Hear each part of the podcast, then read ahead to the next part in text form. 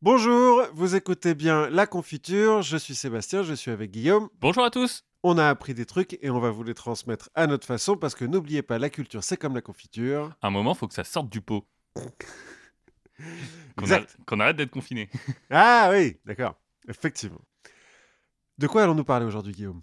Alors aujourd'hui, on va parler du match du siècle et on va prendre des conseils d'art de vivre avec les saints de l'Église catholique. Mhm. Tout un programme. Exactement. Et donc c'est moi qui commence avec le match du siècle. C'est toi qui y vas. Alors j'ai aucune idée de quel match tu parles. Je sais pas si on parle de tennis, si on parle de boxe, si on parle de basket ou si on parle de foot ou de rugby ou de Ah. cricket. Ah, ben c'est pour ça que je t'ai rien dit. Parce que je voulais un petit peu comme ça, si je te dis donc ouais, match du siècle, tu m'as énuméré tout un tas de sports. Si je te dis pendant la guerre froide. Alors pendant la guerre froide, on peut penser aussi aux échecs. Ah, pas mal. Bien on, joué. On peut penser aux échecs, euh, genre Bobby Fischer, peut-être. C'est exact. C'est Euh, exact. Bobby Fischer contre, euh, contre Karpov ou Kasparov. Ou... Ah non, Kasparov, c'est bien après. Et Karpov, euh, il n'a pas joué contre Karpov. Enfin, D'accord. Pas en championnat du monde. Mais effectivement, on va parler d'échecs. J'avais prévu tout un tas de questions pour te faire trouver et tout, mais euh, bon, Bon. bah voilà. Bon voilà, euh, déchirage de passeport. euh, de- Euh, non, c'est plus tard le déchirage de passeport. Ouais. Mais donc, on va bien parler effectivement du championnat du monde d'échecs 1972 entre Bobby Fischer, l'américain, et le tenant du titre, Boris Spassky, le soviétique. ah voilà, c'est pas ski. Aux bon. échecs, donc. Moi j'ai pas vu euh, Queen's Gambit. Donc, Eh ben euh, alors, moi, justement, j'ai vu Chris Gambit. alors du coup je me suis dit, allez, on va non, faire... non, au début, j'ai vu la série qui est bien, euh, c'est sympa. Après, euh, ma- mon appli euh, Scrabble sur téléphone a, a planté, si vous voulez tout savoir. Oui. Et du coup, j'ai téléchargé une, une appli d'échecs. Sur chess.com, je crois que l- on est passé de 30 000 à 100 000 matchs par jour, un truc comme ça. C'est possible. Il y a genre 80... Là, ce matin, à 8h30 du matin, il y avait 80 000 mecs qui jouaient et tout. euh. Et c'est une appli où il n'y a rien. hein. Enfin, c'est- Oui, c'est euh, un tableau, un board d'échecs. Ouais, voilà. Il n'y a pas de fioriture, mais du coup, il n'y a pas de pub. Enfin, pas... Je suis pas très bon aux échecs, mais euh, voilà. J'ai pas joué depuis 20 ans, ça me fait marrer. Et donc, je m'y suis intéressé un petit peu. hein, Oui. euh, parce que, voilà. Donc, avant de parler de ce fameux championnat du monde, on va faire un petit peu d'histoire, hein, quand même, Oui. sur les échecs. Donc, il y a une légende sur la création des échecs, la légende du sage Sissa. Ok. Si ça te dit, bon, Alors la légende dit qu'un roi indien, euh, légendaire un petit peu donc, s'ennuie et promet une récompense euh, exceptionnelle à qui trouvera un moyen de, de le distraire. d'accord, c'est avant qu'on ait inventé les putes et la coke. C'est ça. Alors peut-être les peut-être qu'il n'était pas très intéressé Oui, par le sexe. En tout cas, il se fait chier. Et un brahman nommé Sissa, donc euh, le sage Sissa, lui amène le jeu d'échecs. Et le roi trouve ça formidable. Donc il demande à Sissa, bon, qu'est-ce que tu veux comme euh, récompense exceptionnelle?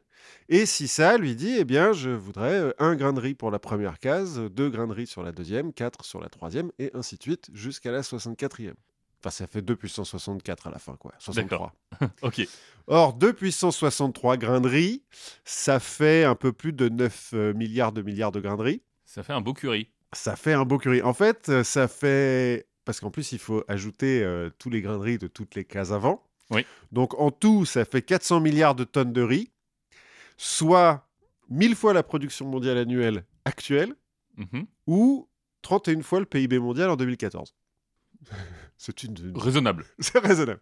Non, c'est une belle euh, illustration de la progression euh, exponentielle quand même.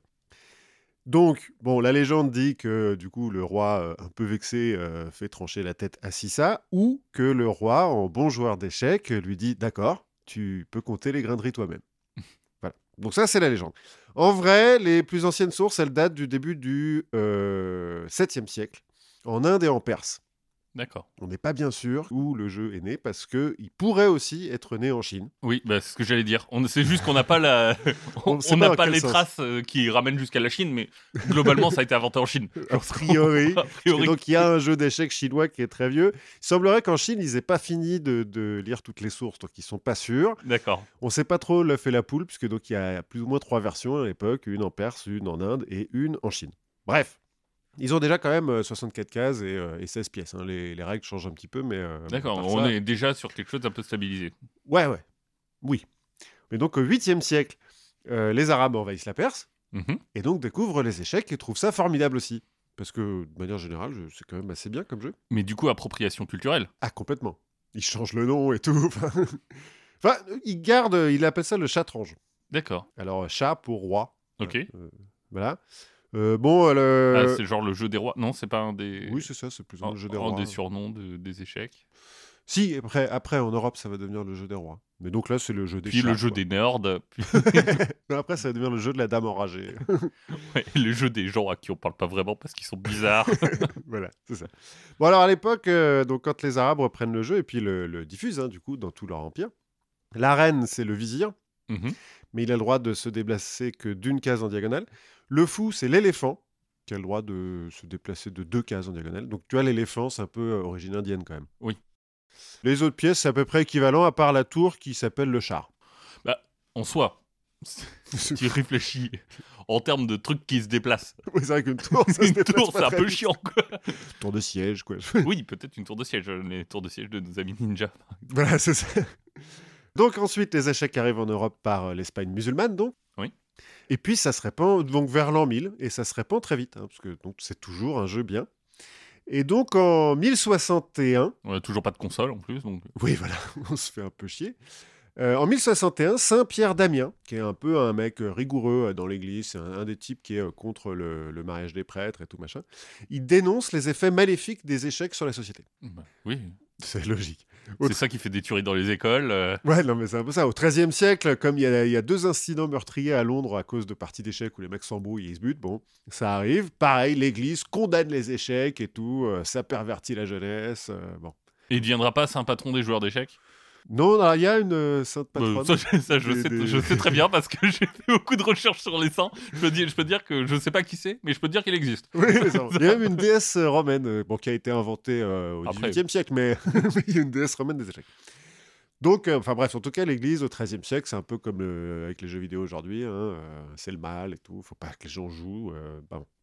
Bref. Ouais, c'est comme le jeu vidéo, le métal et la drogue. Oui, ou le jeu de rôle, ou, Oui. ou TikTok. Bon, la drogue, euh, essayez pas trop quand même. Bref, au cours des siècles, le, le nom des pièces s'occidentalise. hein, on enlève euh, le vizir, euh, devient donc la dame. L'éléphant, tout le monde se dit, mais de quoi tu parles en fait? L'éléphant, ça savent pas trop. Il y a des mecs qui ont essayé de le dessiner, mais bon, ça ressemble à rien. Donc, euh, ils appellent ça le fou. Alors que ceci dit, c'est à cause d'une déformation euh, du mot éléphant en Oui. arabe. Sauf en anglais, parce que c'est bishop. Je sais pas trop pourquoi. mais C'est l'église qui, du coup, s'est dit bon, alors, puisque tout le monde le fait, euh, faut que vous mettiez un évêque. Mais nous, on va faire notre, notre Christian Rock à nous, on va Ouais, notre Christian Chess. Donc, ça, c'est au 15e siècle. Au 16e siècle, on invente euh, le rock. Oui. Ah non, au 15e siècle, pardon, c'est la dame et le fou donc, qui gagnent leur euh, déplacement euh, actuel. Mhm. Et donc au XVIe siècle, le rock pour compenser un petit peu, pour protéger le roi plus facilement.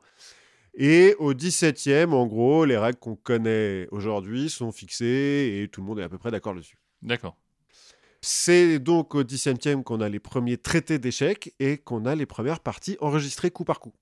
Donc on, on peut rejouer euh, une partie du XVIIe. euh, D'accord, elles existent, euh, elles sont elles dans ont été bouquins, notées et tout, machin. Si tu t'emmerdes euh, dans ta cellule. C'est ça, le joueur d'échecs. Exactement, un très beau livre. Au 18e, on a les premiers matchs entre spécialistes, entre mecs qui sont pas encore des joueurs professionnels, mais qui sont connus pour ça et qui voyagent pour aller rencontrer d'autres mecs qui sont euh, connus pour ça et qui sont bons. Et on a la création des clubs d'échecs. Ok. Dans les tavernes et dans les bars. hein. C'est parce qu'on a appelé ça le jeu des rois, parce qu'on a retrouvé euh, des échiquiers en or et tout, en diamant. Et, euh, Oui, parce qu'à un moment, c'est Noël et tu sais plus trop quoi offrir. voilà. Alors bon, il, il a un peu tout, il est roi. Donc, ouais. ouais, une cravate, bon.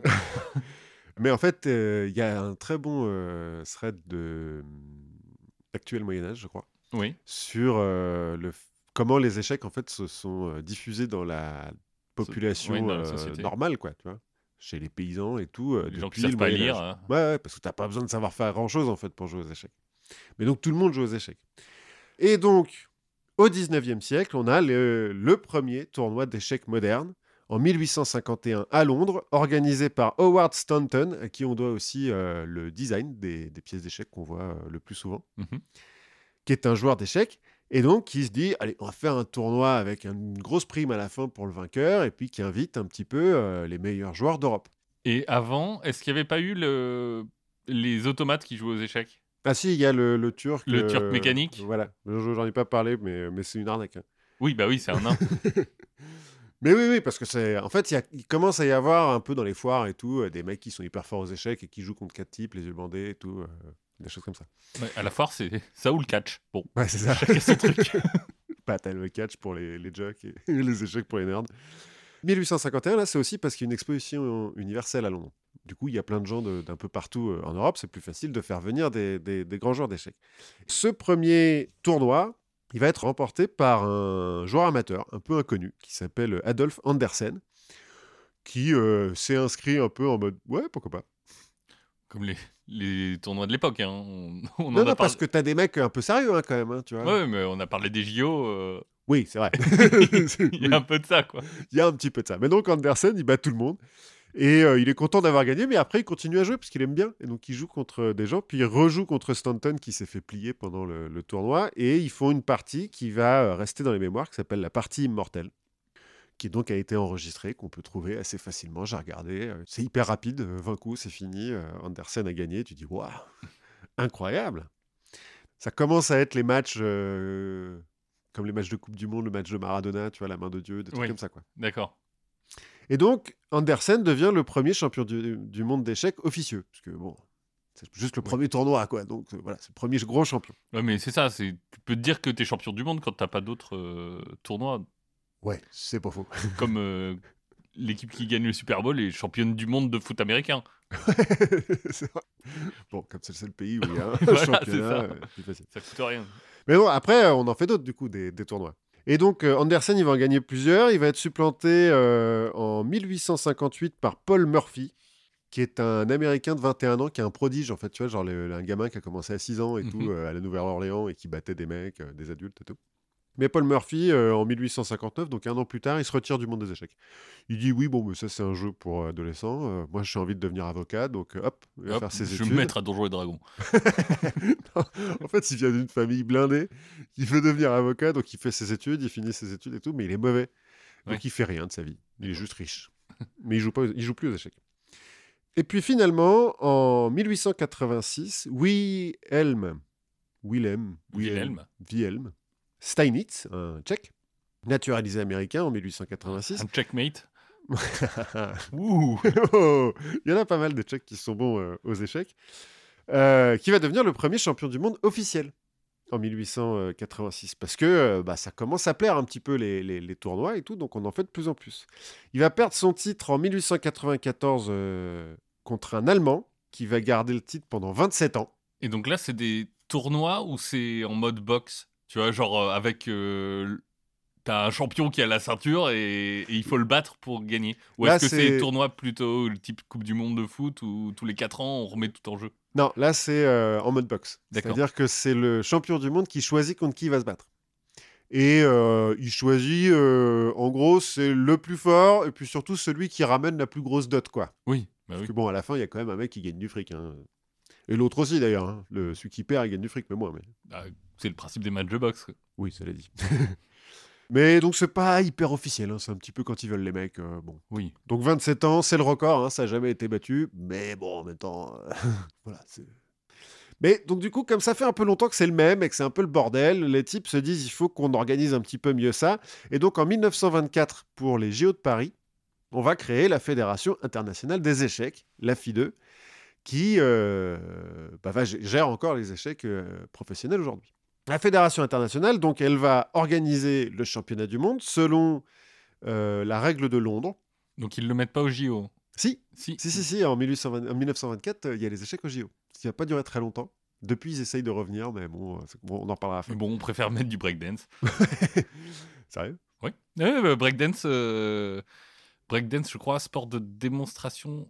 Alors peut-être pas à Tokyo, peut-être à ceux d'après, mais euh, oui, le breakdance euh, rentre dans, le- dans les JO.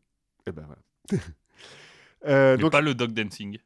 alors que pourtant, Alors que pourtant certains se battent. euh, ouais, et que c'est quand même un art euh, incroyable. hein. Euh, si vous n'avez pas vu sur Netflix l'épisode de We Are the Champions sur Sur le dog dancing, C'est à mourir de rire.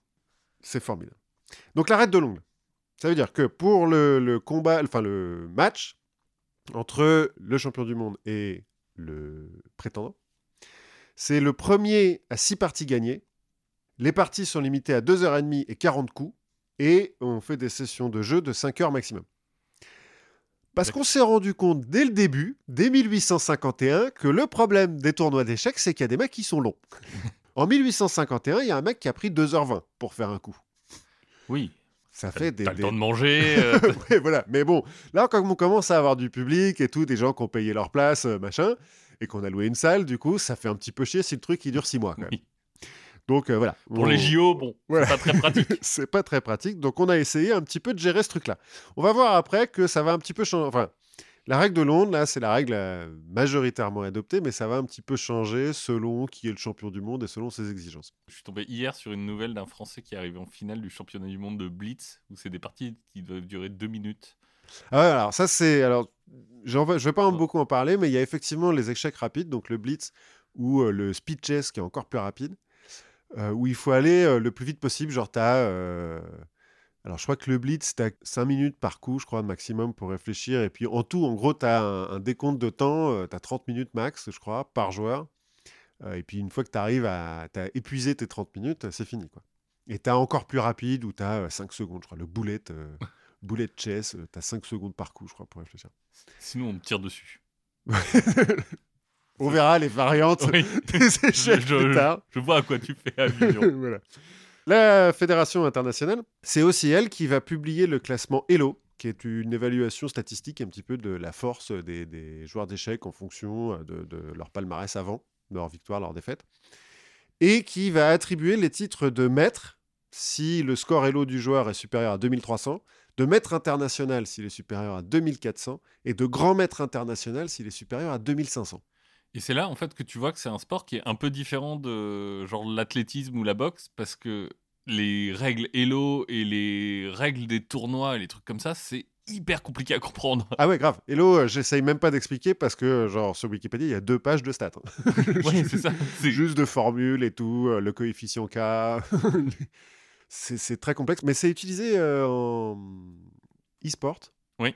Euh, et il paraît un peu en foot aussi, pour les clubs. Ouais, euh, pour les clubs et les pays, je crois, les classements Oui. UEFA, les classements FIFA, c'est un peu basé sur du vélo. Ouais. Euh, mais Et Hello, c'est un mec. C'est Jean-Michel Hello. Ouais, voilà, il est russe, donc... Ah, Boris Hello. tu vois, ou un truc comme ça, mais bon. Donc, la FI2 gère le championnat du monde d'échecs. Et euh, après une pause pendant la Deuxième Guerre mondiale, parce que bon, là, un peu compliqué quand même de faire des championnats du monde. Bah, le tu peux tenant- le faire par correspondance Oui, c'est bien pour pas que ça dure six mois aussi, les trucs. Le tenant du titre pendant la Seconde Guerre mondiale, c'est un certain Alexandre Alekhine. C'est un russe naturalisé français qui va mourir en 1946 sans avoir été vaincu, donc avec son titre. Bon, en fait, il meurt parce qu'il semblerait que pendant la guerre, il a un peu collaboré avec les nazis. Du coup, les autres joueurs veulent pas jouer contre lui. Oui, d'accord. Et puis, il semblerait aussi qu'il ait peut-être été assassiné par les soviétiques euh, ou par les français. Enfin bon, bref. On va jeter un voile pudique sur euh, l'année 1946. Et donc, la FI2 se dit, bon, bah, il faut trouver un nouveau champion. C'est euh, le dark side des échecs. Ouais, c'est ça. faut trouver un nouveau champion d'échecs. Et donc, va organiser un tournoi entre les cinq meilleurs joueurs en 1948. Les cinq meilleurs joueurs mondiaux déterminés par euh, les, les autres tournois qui ont eu lieu entre 46 et 48. Pour... Pratique, 5, joueurs, c'est hyper bien pour faire un tournoi. Non, mais parce qu'ils font des, des tournois toutes rondes. C'est-à-dire que euh, tous les joueurs se rencontrent euh, le Oui. même nombre de fois, comme un championnat de foot, en fait. Oui. D'accord. Et donc, c'est un russe, euh, Mikhail Bolvinik, qui va l'emporter. Et à partir de là, c'est toujours des Russes, ou des Soviétiques en tout cas, qui vont euh, avoir le titre de champion du monde des échecs jusqu'en 1972. Bah, ce qui aide euh, quand c'est toi qui choisis contre qui tu combats. Alors là, c'est plus tout à fait pareil. En fait, à partir de ce moment-là, le titre est remis en jeu tous les trois ans. D'accord. Et en fait, pendant trois ans, il y a des tournois zonal et interzonal, donc euh, un peu des Ouais, des qualifs, quoi. Ouais, des qualifs, qui permettent de rentrer dans le tournoi des candidats, qui là se joue en, en un 4 à la suite.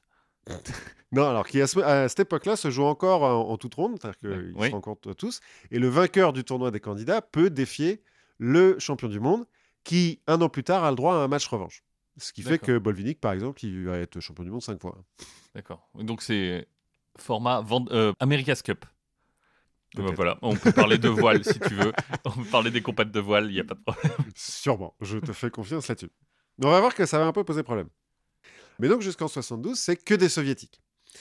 Et comme euh, on est un peu euh, en pleine guerre froide, euh, bah, les Russes, ils se la pètent un peu avec cette histoire. Cela dit, ils déconnent pas, les mecs, avec les échecs. hein. Déjà, ils utilisent les échecs dans l'éducation nationale russe pour développer l'intelligence du Oui. bon petit communiste. Ensuite, il y a une section d'échecs dans toutes les grandes villes, une section du Parti communiste spécial échecs. Et les jeunes prometteurs sont entraînés par des grands maîtres, et tout ce beau monde touche des pensions. Et si tu perds, goulag. Ça arrive. Mais non, pas trop. En fait, ils sont quand même vachement respectés parce que ça court pas les rues non plus, hein, Oui. les grands maîtres d'échecs. Mais bon, tu vois, ils sont entraînés. Bah, en fait, on euh, sait pas trop. euh, ça dépend de combien de gens on joue. C'est vrai, il y a un mec euh, dans les années 90 qui va vouloir prouver que n'importe qui peut devenir bon aux échecs si tu as beaucoup d'entraînement. C'est le mec qui entraîne sa fille. C'est trois filles. C'est trois filles. C'est un Hongrois, non un, truc- Ouais, un, Hongrois. Qui entraîne ses trois filles et les, les, les Les- filles, elles peuvent jouer dans leur tête et des trucs. Ouais, ouais. Et elles deviennent toutes les trois grands maîtres internationaux. euh, genre, elles dominent les échecs féminines depuis 20 ans. ça, incroyable. Bon, toujours est-il, les Russes, ils déconnent pas. Et donc, c'est pour ça qu'ils ont autant de champions. Et ils se la pètent. Et les Américains, donc, qui, depuis euh, Paul Murphy, euh, bah. euh, c'est pas top le niveau des échecs aux États-Unis. Non, non, on préfère le basket. Ouais, c'est ça, mais bon, on est les seuls à jouer, donc voilà. Bah, ils l'ont un petit peu mauvaise. Et donc, quand en 72 arrive Bobby Fischer, bah, t'as tout un pays qui se met derrière Bobby Fischer. Et de l'autre côté, tout un bloc qui se met derrière Boris Spassky, Rocky 4. Carrément. Donc, on va présenter un petit peu les combattants. Côté russe, Boris Spassky, donc, né en 1937 à Leningrad, il a appris les échecs à 5 ans à l'orphelinat où euh, il a été évacué pendant le siège de. Leningrad, tu vois, genre c'était un peu euh, bon. hein. À 9 ans, il est repéré par un maître qui devient son entraîneur. À 15 ans, il est deuxième du championnat adulte du RSS. À 16 ans, Soit le championnat du monde, en fait? ouais, plus ou moins à l'époque. À 16 ans, il est maître international. En 1955, à 18 ans, il est champion du monde junior et devient donc le plus jeune grand maître international de l'histoire. Ok, ça pose un peu. Ça le- pose un peu le truc. Et donc, bon, après avoir essayé plusieurs fois, en 1969, il est champion du monde des échecs. C'est euh, vraiment euh, l'école russe. hein, euh, il a fait tout son, il a eu plein de grands maîtres. euh. Ouais, c'est un mec funky, quoi. Je, Alors, il paraît. je, je sais pas pourquoi, moi, tu me dis euh, un maître international russe qui fait des échecs depuis toute sa depuis vie. a 9 ans. Je le vois pas hyper funky.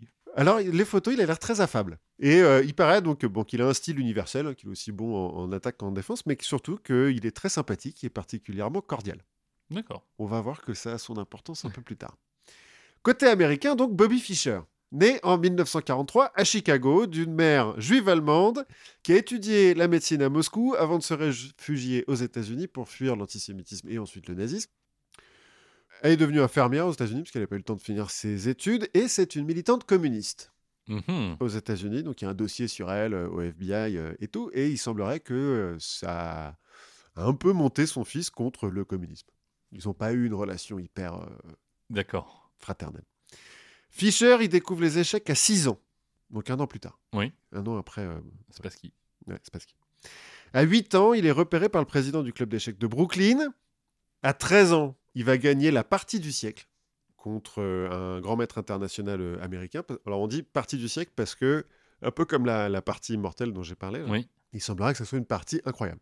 Et effectivement, quand tu regardes le replay, euh, en fait, il sacrifie sa dame à un moment où tu dis, mais pourquoi tu sacrifies ta dame à ce moment-là? T'es ouf.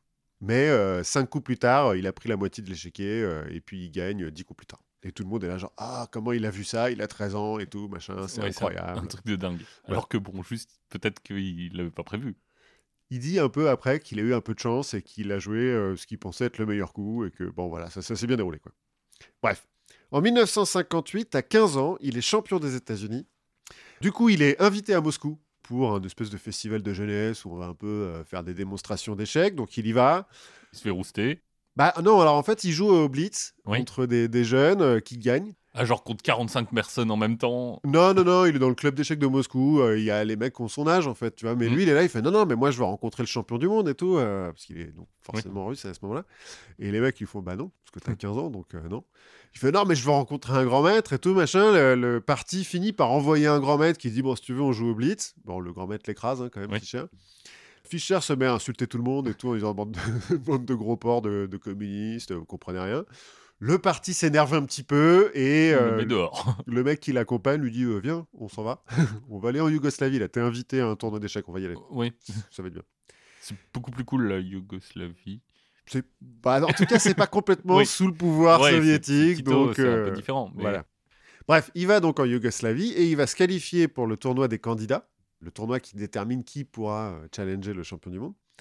Et en se qualifiant pour ce tournoi, il devient le nouveau plus jeune grand maître international à l'âge de 15 ans et 6 mois.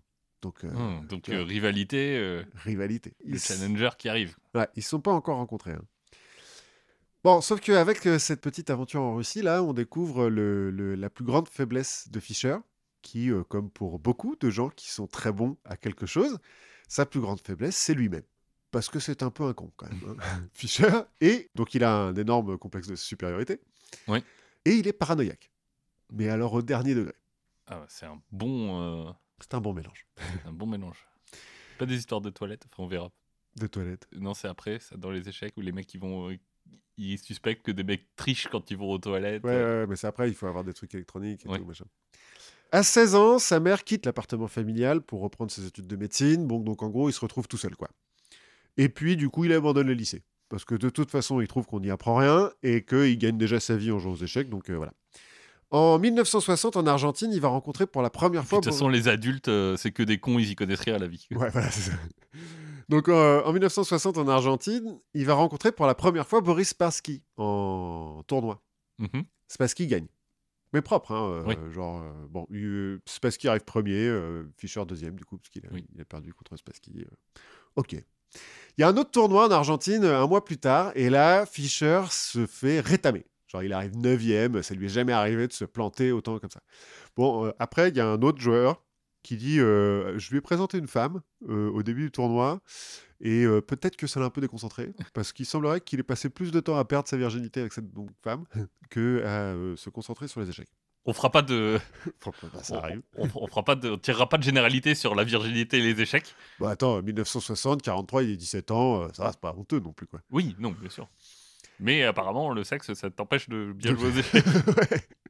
Bon, en tout cas, il retient la leçon. En tournoi, Bobby Fischer, maintenant, c'est euh, straight edge. Ouais, à 7. Au tournoi des candidats en 62, donc où il est aussi qualifié, il finit quatrième derrière trois soviétiques. Et il va partir en faisant un scandale et euh, quelques mois plus tard, il va publier un article dans Sports Illustrated en disant que s'il a perdu, enfin s'il est arrivé quatrième, c'est parce que les Russes se sont entendus pour faire des parties nulles rapides entre eux, quand parce que c'est donc toujours des tournois toutes Oui. rondes, pour garder leur énergie, pour battre Fischer.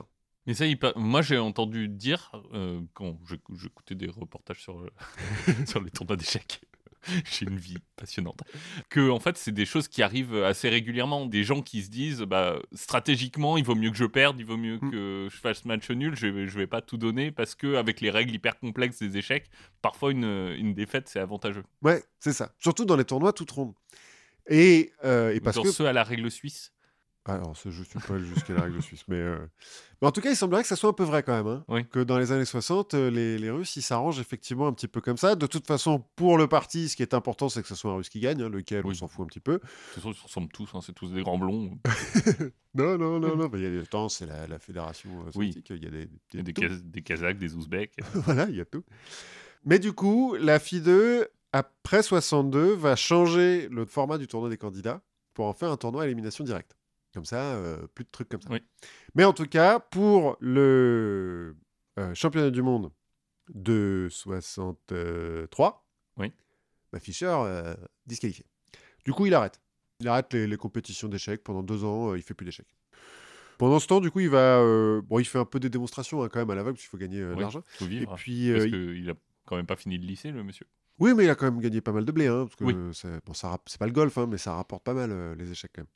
Et puis, euh, donc, euh, après 62, là, c'est le moment où il va rentrer dans l'Église euh, universelle de Dieu, qui est une église pentecôtiste un peu fêlée quand même. D'accord. C'est ceux qui disent, alors qu'il faut pas prendre de médicaments, parce que c'est l'œuvre du diable, tu vois, Oui, bah oui. logique. Et qu'il faut suivre les jours saints juifs, et donc, par exemple, faire Shabbat. Écoute, c'est- tu Parce- fais Shabbat et tu travailles pas le dimanche parce que aussi, Ouais, parce que c'est le jour, bah, de- c'est le jour du Seigneur, Seigneur. Voilà. Bon, tu peux rajouter un petit. Bah, vendredi, ce poisson, donc tu travailles pas. toi. Ouais, bah non, tu peux pas bosser en ayant mangé que du poisson. Ouais, Non, c'est pas possible. Bon, puis il y a le, le grand pasteur de ce machin-là qui a prévu la fin du monde en 1975 à cause d'une guerre nucléaire. Puis du coup, il y a le, Oui, le ravissement. c'est même pas la peine de bosser, enfin, ouais, voilà. Bon, cela dit, en 65, il s'y remet. Il va retourner au championnat US pour euh, un peu se tester. Il va gagner avec un score parfait. C'est-à-dire qu'il va faire 0 nul, 0 défaite. Ah oui. Parce que les matchs, c'est jamais une partie. hein. Oui. C'est toujours euh, plusieurs parties euh, minimum. Ah, D'accord, quand tu euh, dis 0 nul, 0 défaite, c'est euh, aucune partie ou aucun match? Aucune partie. D'accord, personne n'arrive à le battre une fois. Voilà. Donc euh, un match, donc, alors, je ne sais pas exactement sur le, le championnat US, mais généralement, donc, je disais, c'est la règle de Londres, donc six parties gagnantes. Ou euh, au meilleur des six, ou euh, bon, euh, des trucs comme Oui. ça. Mais c'est toujours plusieurs matchs. En fait, parce qu'aux échecs, on considère que celui qui a les blancs a un avantage. Donc, euh, pour équilibrer un petit peu le truc, on fait plusieurs parties, histoire que les deux et les blancs. euh, bon. Là, donc, dans ce championnat, il fait jamais un nul, jamais une défaite. C'est hyper rare hein, que, Oui, j'imagine. que, que ça soit à ce point-là.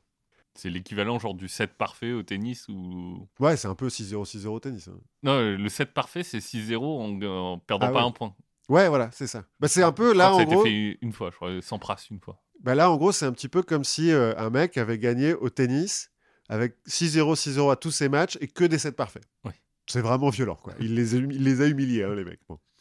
Ensuite, euh, retour sur la scène internationale. Il y a un tournoi qui se joue à La Havane, mais le gouvernement américain refuse de lui donner un passeport pour aller Ah, à La ouais. Havane, parce que ah, c'est comme des communistes. Hein, puis c'est lui, c'est un, un fils de communiste, donc on sait jamais. C'est héréditaire, hein, le communisme. Voilà, même s'il parle plus à sa mère depuis euh, longtemps. c'est comme ça. Et donc, pour pouvoir jouer, il va jouer par télégraphe. D'accord. Ça va faire des parties de 12 heures, hein, quand même. Euh, du coup, il va pas très bien euh, scorer. Donc, il va être un peu déçu. Ça, ça se passe pas hyper bien, son retour. En 67, alors qu'il est dans un tournoi interzonal, donc les tournois de qualif Oui. pour aller au tournoi des candidats, parce que c'est Shabbat le samedi, Oui. et ben, il veut pas jouer le samedi. Euh, du coup, les organisateurs bon, repoussent une fois pour lui, mais le forcent à jouer euh, deux, deux matchs d'affilée, un truc comme ça. Donc, il est un petit peu vénère, il est en tête, mais il se barre quand même. Voilà, rien à foutre. Euh, à bah, foutre. la, la loi de Dieu, c'est au-dessus de la loi des échecs. Ouais. Et puis surtout la loi de Fischer. C'est-à-dire que Fischer, il a quand même un petit côté garçon. Euh, pas fils unique, mais un petit côté garçon-fils unique. Genre, c'est comme je veux moi, ou sinon pas du tout. Sinon, avait- je me casse, je rentre à ma maison quand même. Il y avait un athlète comme ça qui s'appelait Jonathan Edwards, qui était un triple sauteur euh, d'exception. Enfin, Mhm. genre le premier à passer 9 mètres, je crois. Euh, non, pas 9 mètres, euh, le premier à passer 18 mètres en triple saut. Enfin, le mec, il roulait sur tout. Mais comme il était pasteur aussi, il faisait pas de compétition le dimanche. Et c'était hyper chiant en fait. Pour... Ah oui, parce que les compétitions d'athlétisme, c'est surtout le week-end. bah oui, voilà. Et donc, euh, donc voilà. Bah là, c'est un peu pareil. Un peu pareil. Cela dit, à partir de 66, donc là c'est 67, hein, il s'est retiré du truc, euh, il est parti, mais officiellement il n'a pas perdu, parce qu'il Oui. s'est juste retiré, et il était en tête en plus. Parce qu'à partir de 66, où il va arriver deuxième derrière Spassky, un championnat, euh, enfin un tournoi à, la- à Santa Monica, il va plus jamais perdre un tournoi de sa vie. Un tournoi où il participe jusqu'au bout, il va tous les gagner, il va jamais perdre. Bon, il va plus en faire beaucoup, mais on va voir. En 70, donc il a un peu arrêté la compétition après euh, le, le- le problème de Shabbat là en 67, encore pendant 2-3 ans. Et puis en 70, il a envie de revenir. Il n'a pas participé euh, au championnat des, des US, mais qui est euh, qualificatif pour l'interzonal suivant. euh, Oui. bon, machin. Mais bon, il dit, eh, bon, Il dit ouais, j'aimerais bien jouer quand même. Et du coup, le champion des US et son dauphin disent bah vas-y, je t'en prie, euh, prends notre place. Bon, il faut savoir qu'il est quand même huit fois champion des US, donc Oui. euh, on- oh, on- oui, c'est une formalité. Ouais, voilà, on le laisse faire. En 70 toujours, il y a le tournoi URSS contre le reste du monde, qui est donc un tournoi par équipe, où euh, bah, l'URSS envoie tous ses champions du monde, et le reste du monde, euh, les meilleurs joueurs qu'ils ont. Ça fait humilier. Alors non, ils se font pas complètement humilier. En fait, l'URSS gagne d'un point, parce qu'ils font qu'une seule victoire. Sinon, c'est que des matchs nuls. D'accord. Euh, et Fischer, C'est un peu euh, bon. Ouais, c'est un peu chiant, je pense, comme truc. Fischer participe alors qu'il n'est pas premier échiquier, alors qu'il a déjà refusé de participer à des tournois parce qu'il veut être absolument au premier échiquier, euh, parce que c'est lui le meilleur et tout machin. Mais là, il a un petit peu appris, c'est, euh, tu vois, les Oui. deux retraites anticipées, ça, ça forge son homme et tout, donc il devient plus humble. Il a 25 ans. Ouais, voilà. Il dit, ok, euh, c'est pas grave, je serai deuxième échiquier, euh, c'est cool. Bon, lui, il perd rien. Bah, personne perd. rien. Enfin, il y a. Non, mais il perd pas un de ses matchs. En fait, quand je dis qu'il y a que des matchs nuls, c'est que tous ces... Oui, ces- c'est des en 6, mais c'est 3-3. ou- Ouais, voilà. Lui, euh, non, il fait que des nuls. euh, très bien. C'est. Du coup, il gagne rien non plus. Non, mais il n'a pas perdu, donc il n'est pas mécontent. Ça va, c'est cool. En 71, donc, il est au tournoi des candidats pour le, le championnat du, du monde 72. Son premier adversaire, donc il a trois adversaires à battre. Son premier adversaire, c'est un Russe, ancien champion du monde. Il l'écrase 6-0. Bim. En six parties, 6-0, bim, pouf, c'est fini. C'est ton premier combat de Street Fighter. Ouais, un peu. Contre le mec qui est nul, euh, bon. Deuxième euh, adversaire, c'est un Norvégien qui était le premier à échequer euh, au, Oui. au tournoi de 70, là. 6-0. Hop. Hop. Les commentateurs qui étaient là, bon, euh, ok, euh, chance du débutant, le, le terrain était lourd sur le premier truc. La deuxième 6-0, ils font. Ah, peut-être. En fait, il y a un truc avec Oula, ce petit. ouais, il, a, il a pris un petit peu. Qu'est-ce qui s'est passé Bon. Troisième adversaire, à nouveau un russe, à nouveau un ancien champion du monde. 6-2. Bon. Ce qu'on considère quand même comme euh, Humiliant. ouais, humiliant. Là, tout le monde fait Ah ouais, quand même. Euh, pff, Ouh là là, il est un petit peu chaud hein, quand même. Quand il perd sa première partie, donc là, au moment du Oui. 6-2, là, ça fait 20 parties qu'il n'a pas perdu en tournoi international. C'est jamais arrivé. hein. Oui, Un d'accord. truc, c'est incroyable. Donc là, du coup, les Américains font Ouh, mais attends, on a vraiment une chance Ça- Et du coup, ça a l'air bien les échecs. Ouais, ça a l'air hyper cool Maintenant, maintenant qu'on a une chance de gagner, Voilà On va se mettre tout le monde derrière euh, Bobby Fischer, que personne. Enfin, si, en fait, les gens connaissent un petit peu. Il a fait euh, la, la couverture de Life une fois ou deux et tout. euh. Mais là, ça devient un héros national, quoi. Donc, ça devient le challenger contre Boris Spassky au championnat du monde de 72. Ils se sont rencontrés cinq fois avant. Fischer a jamais gagné. Trois défaites, deux nuls. C'est un peu sa némésis, quoi, Spassky. Oui. Alors que c'est pas un joueur euh, incroyable, tu vois, c'est pas un génie, c'est juste qu'il est, euh, il est bon partout. Et il est serein. et voilà, il s'adapte. euh, Voilà. Il est stable sur ses appuis, là où Fischer, pas trop. Et donc, comme euh, les Américains sont chauds, que euh, les Soviétiques se disent Oula, 6-0, 6-0, 6-2, euh, il est quand même. Il y a peut-être un risque là il y a peut-être un petit risque. Bah, la politique s'en mêle un petit peu. Et puis, Rocky contre euh, ah ouais, Ivan. Drago. Surtout que Spassky, donc je l'ai dit, euh, c'est euh, l'école russe et tout, machin, euh, c'est un bon petit soldat de, de l'URSS. Et puis, quand tu regardes l'histoire de Fischer, fils d'immigré, élevé seul, qui a appris plus ou moins tout seul, huit fois champion des États-Unis, bah, c'est le- l'exemple parfait du système américain. Oui, du American Dream. Donc, c'est vraiment deux idéologies qui s'affrontent. Donc, bah, du coup, on va négocier hein, sur un petit peu tout. D'abord, où est-ce qu'on fait le, le- le tournoi Hein, Alors, on propose Belgrade, euh, Buenos Aires. Finalement, on choisit Reykjavik, en Islande. C'est un petit peu neutre. ça va, personne connaît. Ça n'a aucune importance stratégique. Très bien. Il va bien aimer l'Islande, non? Ah, bah, plus tard, ouais. Et puis, ils vont négocier surtout hein, le public, à quelle distance ils sont des joueurs, les caméras, euh, la hauteur des chaises, euh, tout. Oui. Ça, ça devient débile. Mais Fischer aussi va négocier. Parce que il trouve que la récompense, elle n'est pas assez grosse. C'est quand même 125 000 dollars hein, de, Oui, de, de l'époque, ça 1972. fait 3 milliards euh, Ouais. actuels. Lui, il veut que, en plus de ça, il veut récupérer 30% des droits télé et euh, de, des tickets à l'entrée. La fille 2, elle dit Ouais, non, ça c'est un petit peu beaucoup quand même. euh, hein. Donc lui, il dit Bah, je viens pas. C'est ça, le truc quand t'as le, pouvoir à un moment. euh, Ah bon, les gens essayent de le convaincre un petit peu. Il va négocier aussi les conditions du match parce qu'il trouve que la, la six parties gagnantes laisse pas assez. Donc les conditions, c'est au meilleur des 24 parties. D'accord. Donc en gros, au point, puisque une victoire ça vaut un point et un nul ça vaut un demi-point, c'est le premier à 12,5. Quoi. D'accord. Mais en fait, le meilleur des 24 parties, ça, Ça peut s'arrêter avant. peut, ça peut faire moins de 6 victoires. Oui, Il y a, il y a- il y a des chances. euh, et puis ça peut s'arrêter avant 24, hein, puisque donc c'est au premier Oui. à 12,5. euh. Et 40 coups maximum par partie, 2h30 maximum par partie. Ok. Donc le 27 juin, la FIDE a toujours pas accepté hein, ces histoires de fric. Mais euh, il y a ses potes qui l'ont un petit peu poussé. Fischer, il va à l'aéroport, il voit un paparazzi, il dit hop, il s'enfuit, prend un taxi, se barre. du coup, euh, la FIDE va demander au Premier ministre islandais d'appeler Nixon, qui va demander à Kissinger d'appeler Fischer et lui dire Bon, tu bouges ton cul, maintenant tu vas. Maintenant, il y en a ras le bol. tu en as C'est ras-le-bol. important. Voilà, là c'est euh, le, hein, le libéralisme qui était en train de défendre la liberté. Tu te bats contre le communisme. Alors t'y vas. tu fais pas chier. Bon, d'accord. Souviens-toi de ta mère. Voilà, c'est ça. Ça, c'est en gros le 1er juillet. Au moment où il y a la cérémonie d'ouverture du tournoi à Reykjavik, lui, il est toujours aux États-Unis. hein.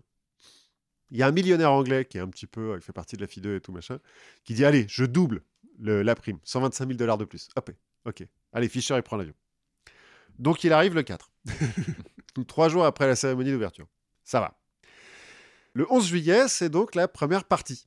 Elle est euh, retransmise. Celle que tout le monde regarde parce que les 24 autres, bon. Ouais, la première et tout. En plus, il y a eu du suspense parce qu'il y a un moment donné où les mecs font Mais il va venir ou pas? Il y a des, des conférences de presse où tu as l'organisateur euh, islandais qui est là, genre là là, il suit à grosses gouttes et tout. Oui, oui, vous inquiétez pas, il va être Non, mais là. ça, c'est le sonar. Ouais, C'est les sources chaudes. Euh, donc, première partie, le 11 juillet, tu as tout le gouvernement islandais qui est là, euh, l'ambassadeur euh, américain et russe. Le match est retransmis en direct sur Times Square, sous le grand écran et tout. euh, genre, c'est incroyable. Fischer arrive en retard. Oui. Dès le premier coup, le deuxième coup, il se plaint du bruit des caméras, euh, qu'il y a des gens autour et tout. euh, il est euh, imbuvable. Et au 29e coup, il fait une erreur de débutant, entre guillemets. Parce que bon, j'ai regardé. euh, Ouais. c'est vrai que c'est une erreur. Euh, et c'est une erreur que même moi, à mon petit niveau, quand on me dit euh, là c'est une erreur, je fais ah oui, là, effectivement c'est une erreur. On l'aurait pas dit, bon. Mais donc tout le monde dit que c'est une erreur de débutant et il perd. Les gens qui sont sur Times Square sont un peu dégoûtés. Ouais. Du coup, il est vénère. Ils, ils doivent se dire Ouais, en fait, c'est peut-être pas si marrant que ça à regarder en plus. ça a l'air un peu relou en fait les échecs. Non mais en fait y a un- ils ont engagé un grand maître pour commenter et tout. Oui. Le mec il a jamais fait de télé, il a jamais fait ça mais bon il improvise quoi. Et c'est- il paraît que ça marche assez bien. Deuxième partie, Fischer il est un peu vieux- vénère, il se plaint des caméras et tout donc il exige qu'on enlève toutes les caméras et tout le public pour la deuxième partie. La Pratique. Pratique. La fille d'eux, elle dit bah non. Parce qu'il faut quand même rembourser un petit peu tout ça. Ça coûte de l'argent. hein. Et donc il vient pas. Donc 2-0 pour Spassky. Ça commence bien. Troisième partie, Fischer campe sur ses positions. Moi, je veux pas de caméra, pas de public. La fille d'eux, elle a genre, Oh, euh, ça fait un petit peu chier. Kissinger rappelle Fischer en mode, attends, tu fais chier là, euh, donc tu vas quand même. Parce que t'as des gens sur Times Square, ça fait deux jours qu'ils sont là en attendant les échecs, ils sont complètement addicts. Voilà, donc, euh, hein. Donc, t'acceptes un compromis. Et Spassky, qui est gentil et qui aime bien Fischer, en fait, il dit Allez, ok, compromis. Ils vont jouer la troisième partie dans une salle au fond, avec juste une caméra de surveillance et l'arbitre. Et c'est tout. Et les commentateurs disent que Spassky a fait une erreur en faisant ça. Parce que euh, Fischer est rentré dans sa tête. En fait, il Oui. l'a déstabilisé psychologiquement. En plus, il arrive dans cette petite salle et tout, il commence à se plaindre qu'il y a quand même une caméra, que ça fait du bruit. euh, L'arbitre lui dit Bon, euh, ça va, monsieur, à un moment donné, euh, on a fait ce que vous voulez, donc vous jouez. Fischer l'insulte, c'est parce qu'il le prend mal. Bon, ça commence mal, mais en fait, Fischer, il est en train de gagner la guerre psychologique, là. Ouais, parce que les échecs, c'est un sport de bonhomme. Un petit peu.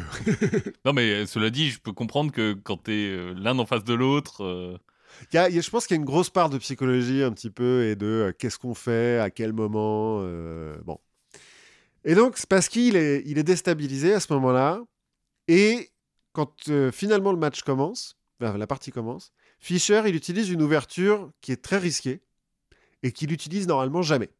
Et c'est parce qu'il est encore plus déstabilisé. Parce qu'il faut savoir que pour se préparer euh, sur un tournoi comme ça, enfin, sur un- une rencontre comme ça, les deux joueurs ils regardent les parties des- des- des autres avant. Et euh, généralement, en tournoi, un, un- même un grand maître international, il utilise deux, trois ouvertures max euh, qu'il connaît à fond. Mais pas, il y en a plein. hein. Mm. Il y a des littératures hyper longues. Et là, Fischer, il utilise une ouverture qu'on dit risquée parce que c'est un peu qui tout double. Quoi. Et ben, il gagne. Il gagne la troisième partie. 2-1. 2-1. À partir de la quatrième partie, on retourne dans la grande salle, on reprend les caméras et tout, machin. Fischer arrête de se plaindre. Donc, Oui, il a ça- gagné. oui, il a gagné la, il a gagné la guerre psychologique en fait. Et puis, il va. Bon, il y a match nul euh, sur la quatrième et la cinquième. Il va gagner la sixième, à nouveau en utilisant une ouverture euh, euh, un peu unique. Enfin, inhabituelle en tout cas. Et surtout, il va gagner. euh, il paraît que le match est magistral. Alors, je peux pas regarder parce que bon, euh, je commençais à avoir regardé trop de parties d'échecs. Mais tout le monde l'applaudit. Même Spassky, à la fin, il se lève et il applaudit et tout. Euh, bravo. Là, vous m'avez. euh, Oui, est-ce que Fischer ferait aussi Oui. Bien C'est sûr. ce que je comprends. Bien sûr. Bref, après la sixième, là, Spassky va remporter plus qu'une seule partie. Et à la 21e manche, après ajournement, en gros, euh, quand on arrive à 5 heures, ils ajournent. Oui. euh, Il y a un protocole un peu spécial. Et pendant la nuit, Spassky, qui est en train d'étudier euh, là où ils se sont arrêtés de la partie, dit Ok, c'est mort, j'ai perdu. Il appelle Fischer, il dit Ok, euh, j'abandonne. T'es champion du monde. T'es champion du monde, t'as gagné. Au début, Fischer, il dit Non, je veux qu'on finisse. et Je veux t'humilier Je veux que tout le monde voit que tu perds voilà. Et, et, euh, Spassky lui fait euh, Non, bah, je viendrai pas, donc c'est mort, t'as gagné, t'as gagné. Donc il a gagné 12,5 à 8,5. Il est champion du monde, 72. Victoire des États-Unis, la Russie est humiliée. Parade euh, dans les rues de New York. Voilà, euh, c'est formidable et tout. euh, Bon, Spassky, il va, il va rebondir. hein. Euh, L'année d'après, il regagne le champion des, des, Des le championnat URSS. des URSS. ouais. Un peu plus tard, il va émigrer en France pour suivre une femme. Donc, il va devenir français. Enfin, le- les soviétiques vont dire bon, allez, c'est bon. Bon, par contre, t'as pas le droit de parler du parti. Tu joues aux échecs, c'est tout. hein. Ouais, ouais, ok. En revanche, Fischer, donc trois ans plus tard, en 75, il est censé euh, remettre son, Oui, son son titre titre en jeu. Et à nouveau, il a des exigences. Et là, elles sont tellement débiles, ces exigences, que la FIDE, elle dit Bah non, en non, euh, t'es relou, donc non. Donc en fait, tu vas perdre ton titre. Voilà. Donc c'est soit tu t'acceptes euh, nos conditions à nous, soit, euh, bah, soit tu viens pas, mais tu perds ton titre. Il dit Bah d'accord, je viens pas. Donc il perd son titre. Donc le mec a gagné le tournoi des candidats avant, bah, qui est russe, Oui. va euh, devenir nouveau champion du monde, Anatoly Krapov. Et euh, Fischer, après ça, il va plus jamais participer à une compétition internationale. En fait, il va plus ou moins arrêter. Alors, il va pas arrêter les échecs, puisqu'il va continuer à jouer, euh, il va continuer. euh, il- Toutes les femmes qu'il va fréquenter, c'est des joueuses d'échecs, Mhm. mais euh, il fera plus rien. Jusqu'en 92, où euh, Spassky et Fischer ont un peu besoin d'argent, du coup, ils acceptent de faire une partie revanche de la partie de 72 qui va se passer en Yougoslavie. Sauf qu'à l'époque. euh, 92 à la Yougoslavie, c'est ouais. le bon moment. c'est le bon moment. Bah justement, en fait, comme la Yougoslavie est sous le coup de sanctions américaines, le gouvernement américain dit à Fischer, niet, tu n'y vas pas. Parce que non. Fischer, il dit, je vous emmerde, j'y vais quand même, il déchire son passeport, euh, tout ça, il y va. Du coup, mandat international, de- mandat d'arrêt international contre Fischer. Alors, il va gagner, hein, Fischer contre Spassky, euh, 10 à 5. Bon, enfin bon, Oui, c'est anecdotique. un peu. Fischer va fuir en Hongrie, puis au Japon, aux Philippines, et il va se faire arrêter au Japon. Euh, il, va, il va faire un peu de prison quand même. Et euh, il va demander à l'Islande de l'accueillir, et l'Islande lui dit Allez, on te fait même citoyen si tu veux. Parce que finalement, en 72, personne ne savait où c'était Reykjavik, et grâce à toi et au championnat, bah, euh, maintenant on apparaît. Tout le monde nous connaît. Et donc il va finir sa vie en Islande. Après 72, c'est à nouveau les Russes hein, qui vont dominer les échecs. Oui. Les Américains s'en foutent, ils ont gagné une fois, ils sont alors. Oui, voilà. On est passé à autre chose. On va passer à autre chose. Il va quand même y avoir une mode hein, des échecs aux États-Unis en 72 jusqu'en 75 en gros. Il va y avoir d'autres euh, championnats un petit peu euh, incroyables, hein, mais moins que celui de 72. Il y a celui de 84 entre Anatoly Kaprov donc, et Gary Kasparov. Karpov? Karpov? Moi j'ai noté Kaprov. D'accord. Bon, c'est pas très grave. Il nous expliquera. Voilà. En tout cas, le match, donc qui commence en 84, va être arrêté en Fini en 85 88. après 48 parties.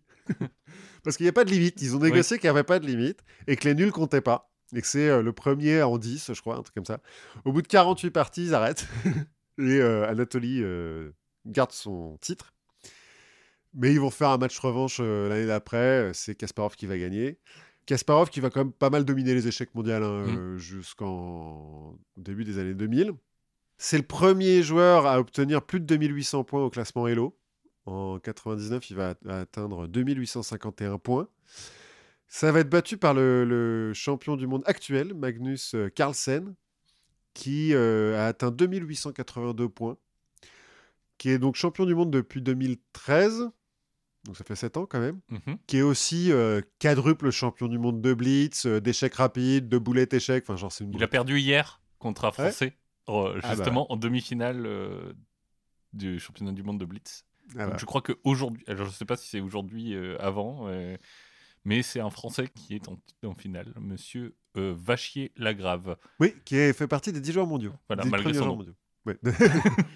Euh, mais le blitz, ça compte pas au classement Elo.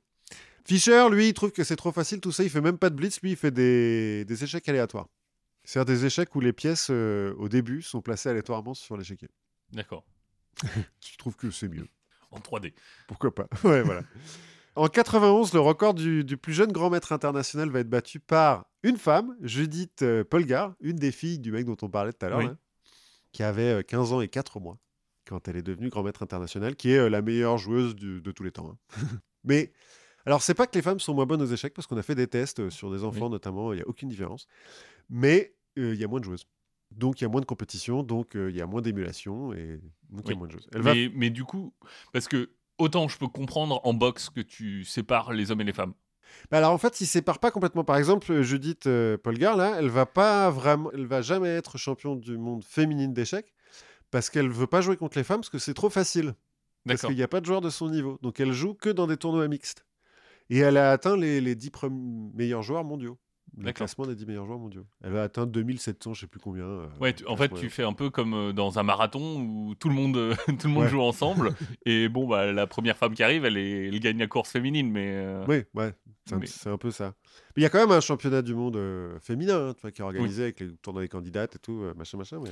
ouais, c'est un peu comme ce qui se passe là dans le championnat du monde de yo-yo. Il faut que tu continues dans We Are the Champions. ah, d'accord, ça marche. Pour finir vite fait, Kasparov en 97, il va être battu par Deep Blue, donc Oui. l'ordinateur d'I- euh, d'IBM.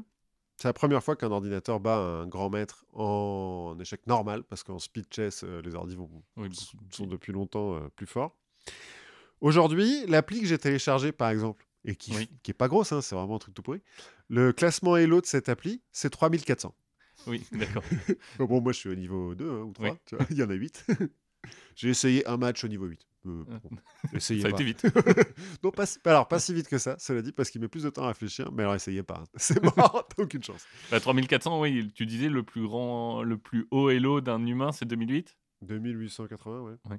Ouais, ouais, non, mais- Et en gros, euh, quand tu as deux joueurs comme ça, le classement Elo, ça te donne la probabilité que l'autre gagne. Oui. Donc moi, au classement Elo, j'ai deux. hein. en gros, donc 3400, euh, c'est mort. Quoi.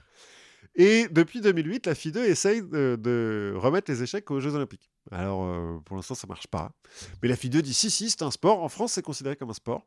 Mhm. Et effectivement, euh, la dépense calorique d'un joueur d'échecs, enfin d'un grand maître et tout, c'est assez vénère. Mais si vous voulez vraiment euh, faire du sport avec les échecs, il y a donc le chessboxing, Oui, qui est un sport depuis euh, 2000, euh, je sais pas, c'était 2003. Ça a été inventé par Anki Bilal hein, dans la trilogie Nicopole, c'est une BD. Et ça existe vraiment. En gros, un match de chessboxing, boxing, pardon, c'est 6 rounds de 4 minutes d'échecs et 5 rounds de 3 minutes de boxe qui s'enchaînent. Enfin, t'alternes échecs et boxe. et comment tu détermines qui gagne? Alors, tu gagnes Par KO. Alors non, en fait tu perds soit par KO, si t'es mis KO, soit si t'es battu aux échecs, soit si tu perds la limite de temps. Parce que donc il y a 12 minutes par joueur aux échecs, c'est Oui. un peu du- de- des échecs rapides quand même. Soit si t'abandonnes, aux échecs ou à la boxe. D'accord. Donc il semblerait qu'il y ait deux techniques. Il y a ceux qui sont très bons à la boxe et qui essaient de tout foutre sur la gueule de l'autre. Et ceux qui sont très bons aux échecs et qui, pendant les rounds de boxe, essayent de courir pour pas se faire dessus. Quoi. Voilà, voilà. Et ben on a appris plein de trucs sur les échecs. C'est la grande mode en ce moment. euh, Ouais, grâce, que- à la, grâce à la série. euh, et il y a vraiment plein de trucs à apprendre. Euh, il y a une littérature incroyable sur les échecs. Toutes les ouvertures ont un nom. Oui. Ouais. Alors c'est pas comme moi j'ai- j'ai entendu dire que les échecs ça allait, mais par exemple les dames qui apparemment sont plus compliquées, sont plus dures euh, à très très haut niveau. Ah ouais? Parce qu'en fait à très très haut niveau, tu c'est plus compliqué d'être créatif en fait. Oui, oui, oui, effectivement. Et donc c'est plus dur à, à haut niveau, mais que en fait ça avait perdu son intérêt parce que toutes les parties ont été calculées. Bah oui, c'est ça ce que j'allais dire. C'est que les dames, il y a un moment donné où il n'y a pas tant de possibilités que ça. quoi. Oui, et donc les ordinateurs Ouais. ont, ont tout calculé. Et puis après, le- l'étape d'après, je sais plus si le Go a été Alors jeu, gagné euh, par un ordinateur ou pas. au jeu de Go, il y a des- un ordinateur qui, est- qui a gagné contre le champion du monde et en fait euh, qui a révolutionné le jeu de Go. Parce que la première fois qu'un un ordi a gagné contre un champion de Go, le champion, à la deuxième ou à la troisième partie, il a dit là, j'ai pas compris. J'ai pas compris ce qui s'est passé. Euh, il a joué des coups euh, qui avaient l'air absurdes et euh, 15 coups plus tard, il m'a niqué. Et en fait, euh, l'ordi, puisqu'il réfléchit différemment, a, a révolutionné la façon dont les champions jouent au Go. Du coup, ils se sont adaptés. Les champions humains ont regagné contre les ordis. Et là, là, je crois que c'est les ordis qui gagnent à nouveau. D'accord, c'est l'homme contre la machine. Il paraît que c'est vachement plus difficile à programmer, cela dit. euh. Parce que les Oui, échecs, mais- finalement, c'est de la logique. quoi. Moi, je vais parler d'un tout autre sujet. Alors, je vais rester dans la tradition de la, tra- de la confiture parce qu'on a quand même déjà parlé euh, de croyants illustres. Oui. On vous renvoie aux épisodes euh, sur euh, Mère Teresa. Mhm. On a parlé euh, rapidement de Saint-Patrick quand on a parlé de Mhm. l'Irlande. On, a, on s'est un peu amusé avec la mensuétude légendaire de Saint-Olga. Effectivement. On a par- Oui, J'allais dire, on a parlé des gourous sikhs. on a parlé des gourous sikhs, mais on a aussi parlé de Sainte-Barbe. Mhm. très rapidement, si tu te souviens, dans sa tour. Mais en fait, je me suis dit, tout ça c'est bien, mais si on creuse, en fait, il y a moyen de, bah, de vraiment en savoir plus sur les saints et d'en tirer des conseils un peu pour euh, la vie de tous les jours, Bah oui. finalement. Bah, c'est à ça que ça sert. C'est à, ça, c'est à ça que ça sert. Et on pourrait peut-être, euh, tu vois, en faire euh, plus qu'un podcast, en faire un livre. Enfin, bon, si on, si on est un peu moins ambitieux, je me suis dit peut-être pas un livre, mais on pourrait en faire un magazine. Tu vois, un, un vrai Ah. magazine lifestyle, quoi. Euh, L'art de vivre avec les seins. Ouais. Et donc, je me suis dit, allez, on y va. Et pour commencer notre euh, magazine d'art de vivre, on peut commencer par la déco. Mhm. Alors là, on va être hashtag minimalisme. oui, bah, ça, quand même. La beauté de l'épure, tu vois, le plus par le moins, euh, tout ça. Très suédois. Et c'est par ça qu'on pourrait résumer un peu notre ami Simon ou Siméon, le stylite. Le stylite, donc pas styliste. Non, stylite, c'est important en fait, stylite, ça vient de son style architectural. Ah, ok. C'est, enfin, tu vois de qui on parle, hein, fin 4e, début 5e siècle. euh, donc notre ami syrien, enfin syrien ou turc, ça dépend des moments, hein, parce que Ouais, mais bon, à l'époque, euh, c'est flou. ouais, lui il avait une vision, tu vois, d'un nid douillet mais pas trop rempli. Mhm. Bon, en plus, lui, il est proche de Dieu, hein, comme euh, une partie des saints. Il est proche de Dieu parce que il était pourchassé par euh, des gens qui voulaient le taper et il s'est réfugié. Il avait 13 ans, il s'est réfugié dans une église. Il a entendu les béatitudes. il a trouvé ça génial et depuis, il est rentré en religion. Et euh, lui, ce qu'il aime, c'est la religion plutôt côté hardcore. Bon, en même temps, on est au 4 siècle, je crois qu'à l'époque, ils sont un peu violents quand même. Ouais. Parce que lui, c'est déjà c'est pas le genre euh, à manger du poisson le vendredi, c'est pas le genre à donner des pièces jaunes à la fin de la messe. Quoi. Lui, c'est plutôt euh, un mec qui fait le jeûne du carême jusqu'au bout. Genre pendant 40 jours, ils Genre. mangent pas, quoi. Pendant 40 jours, il mange pas. Même un moment, l'abbé de son monastère lui dit Euh, Mec, c'est dangereux ce que tu fais. Même au 4 siècle, ils se disent non, là, c'est pas possible. Donc, euh, il lui laisse un peu d'eau, il lui donne un peu de pain, il fait euh, Fais gaffe. Hein. Et bah, finalement, on va le retrouver, notre ami Simon, on va le retrouver complètement inconscient avec le pain et l'eau à côté. Bon, en plus, le pain doit être assis à ce moment-là, j'imagine. Tu le trempes dans l'eau. Bon, ouais, à la limite, on fait du pain perdu. quoi. On peut faire quelque chose comme ça. Mais là, on parle pas cuisine, on parlera gastronomie un petit peu plus tard. Là, on reste sur la question déco. Et euh, bon, il faut dire qu'il avait quelques astuces mode aussi, comme euh, par exemple glisser des feuilles de palmier dans sa ceinture. tu vois, comme ça, les autres moines vont passer plusieurs jours à retirer les fibres de palmier des blessures que ça lui euh, occasionne. Ah ouais, donc il est, il est masochiste, quoi. Bon, on fait pas de king shaming, mais euh, il y, y a un petit côté comme ça dans beaucoup de saints. hein. Oui, c'est pas faux. Mais voilà, donc euh, astuce déco, si vous voulez vous amuser entre amis, retirez les fibres de palmier des blessures de vos amis. Alors, pas pendant le confinement, hein, pas à plus de 6. Ouais. Bref, donc comme on s'en doute, ce mec-là, il a plein de potes. C'est sûr. Tu vois, les autres moines, ils vont faire à peu près ce qu'on fait avec euh, tous les premiers de la classe du genre. hein. on va le foutre dehors. on va lui dire, bon, là, on est un petit monastère, t'es peut-être en train de gâcher tes talents. hein. Euh, tu vois, c'est peut-être un endroit trop petit pour toi. Il faudrait peut-être que... Bon, en fait, il faudrait peut-être que tu te barres maintenant. Ouais, parce qu'on a l'air ridicule, nous, du coup. Bah, à voilà. manger trois fois par jour. Parce que nous, à, à manger un peu de pain pendant le carême, on a l'air de con maintenant. Et donc, euh, notre euh, Simon va vraiment découvrir la déco minimaliste à ce moment-là. D'abord, il va passer un an et demi dans une cabane. Ouais. Petite cabane. Mais là, c'est encore un peu trop le grand luxe. Mhm. Donc, il va bouger sur un promontoire rocheux. il va se mettre euh, là sur son promontoire. Mais en fait, il y a un petit problème pour lui. C'est que, comme il est sur son promontoire, les gens peuvent encore venir le voir. oui, bah oui. c'est- un peu emmerdant. Donc, il va trouver l'architecture de sa vie, il va lui donner son nom, il va trouver des ruines, et il va s'installer en haut d'un pilier, en haut d'une colonne, qui va faire, euh, suivant les versions, entre 3 et 18 mètres de haut. Un mètre carré la plateforme euh, en haut, tu vois, hashtag euh, pas cher le loyer. Mais c'est clair. Ça fait un peu blague euh, de Landfeuse 2-3, tu vois, ou de, des Monty Python, euh, ce genre de truc. Ouais, il y a un peu de ça, mais bon, on dit qu'il est parti de son promontoire parce qu'il n'y avait pas de gens, mais il va quand même, pendant les 39 ans qu'il va passer sur son pilier, il va quand même recevoir des gens qui viennent par une échelle. Oui, bah oui. Il a une petite échelle, bon, pas des femmes, hein, parce Alors, que je me disais aussi, c'est un peu comme le Mont Athos, quand même, cette histoire. c'est un peu comme le Mont Athos, il veut pas de femmes à proximité de chez lui, il va faire une exception, alors pas pour sa mère. Sa mère, elle lui dit non, tu restes loin. Mais il va faire une exception quand même pour le cadavre de sa mère. Logique. Voilà. Bah, Qu'est-ce qu'il fait avec le cadavre de sa mère? Le. Non, et il faut noter aussi qu'il correspondait à l'époque avec Sainte-Geneviève Sainte-Geneviève de, de, de, de la- Paris, euh, Ouais, de Nanterre en l'occurrence.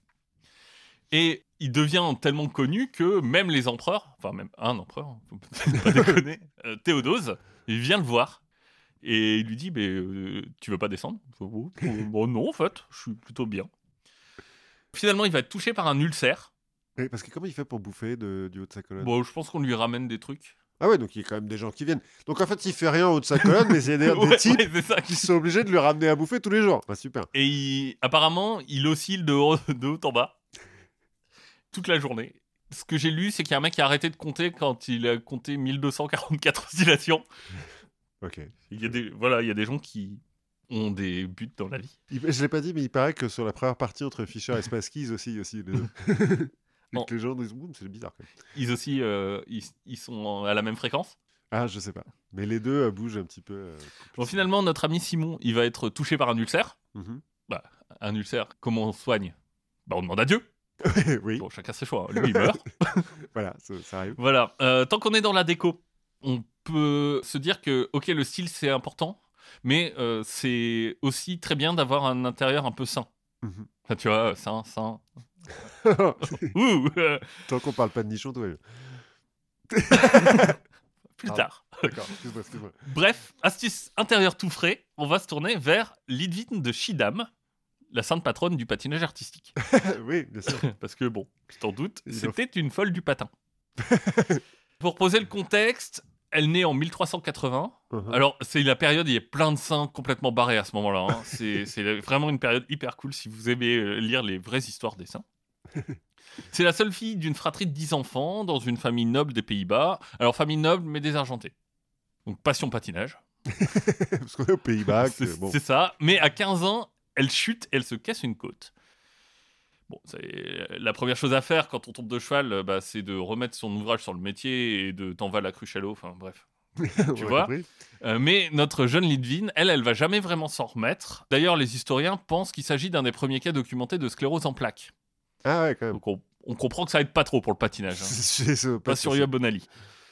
Elle peut plus patiner, donc euh, forcément, à l'époque, bah, c'est le patinage artistique ou Dieu. Il n'y a, pas beaucoup d'alternatives. Effectivement. Il n'y a pas encore tulipe en Hollande. Ouais, c'est ça. C'est aux grandes dames de ses prétendants parce qu'apparemment, euh, elle était assez jolie comme euh, dame, comme fille d'ailleurs, puisqu'elle a 15 ans.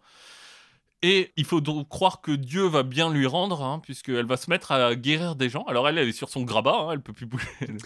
oui, Elle bah, plus euh, voilà. Mais elle va commencer à guérir des gens.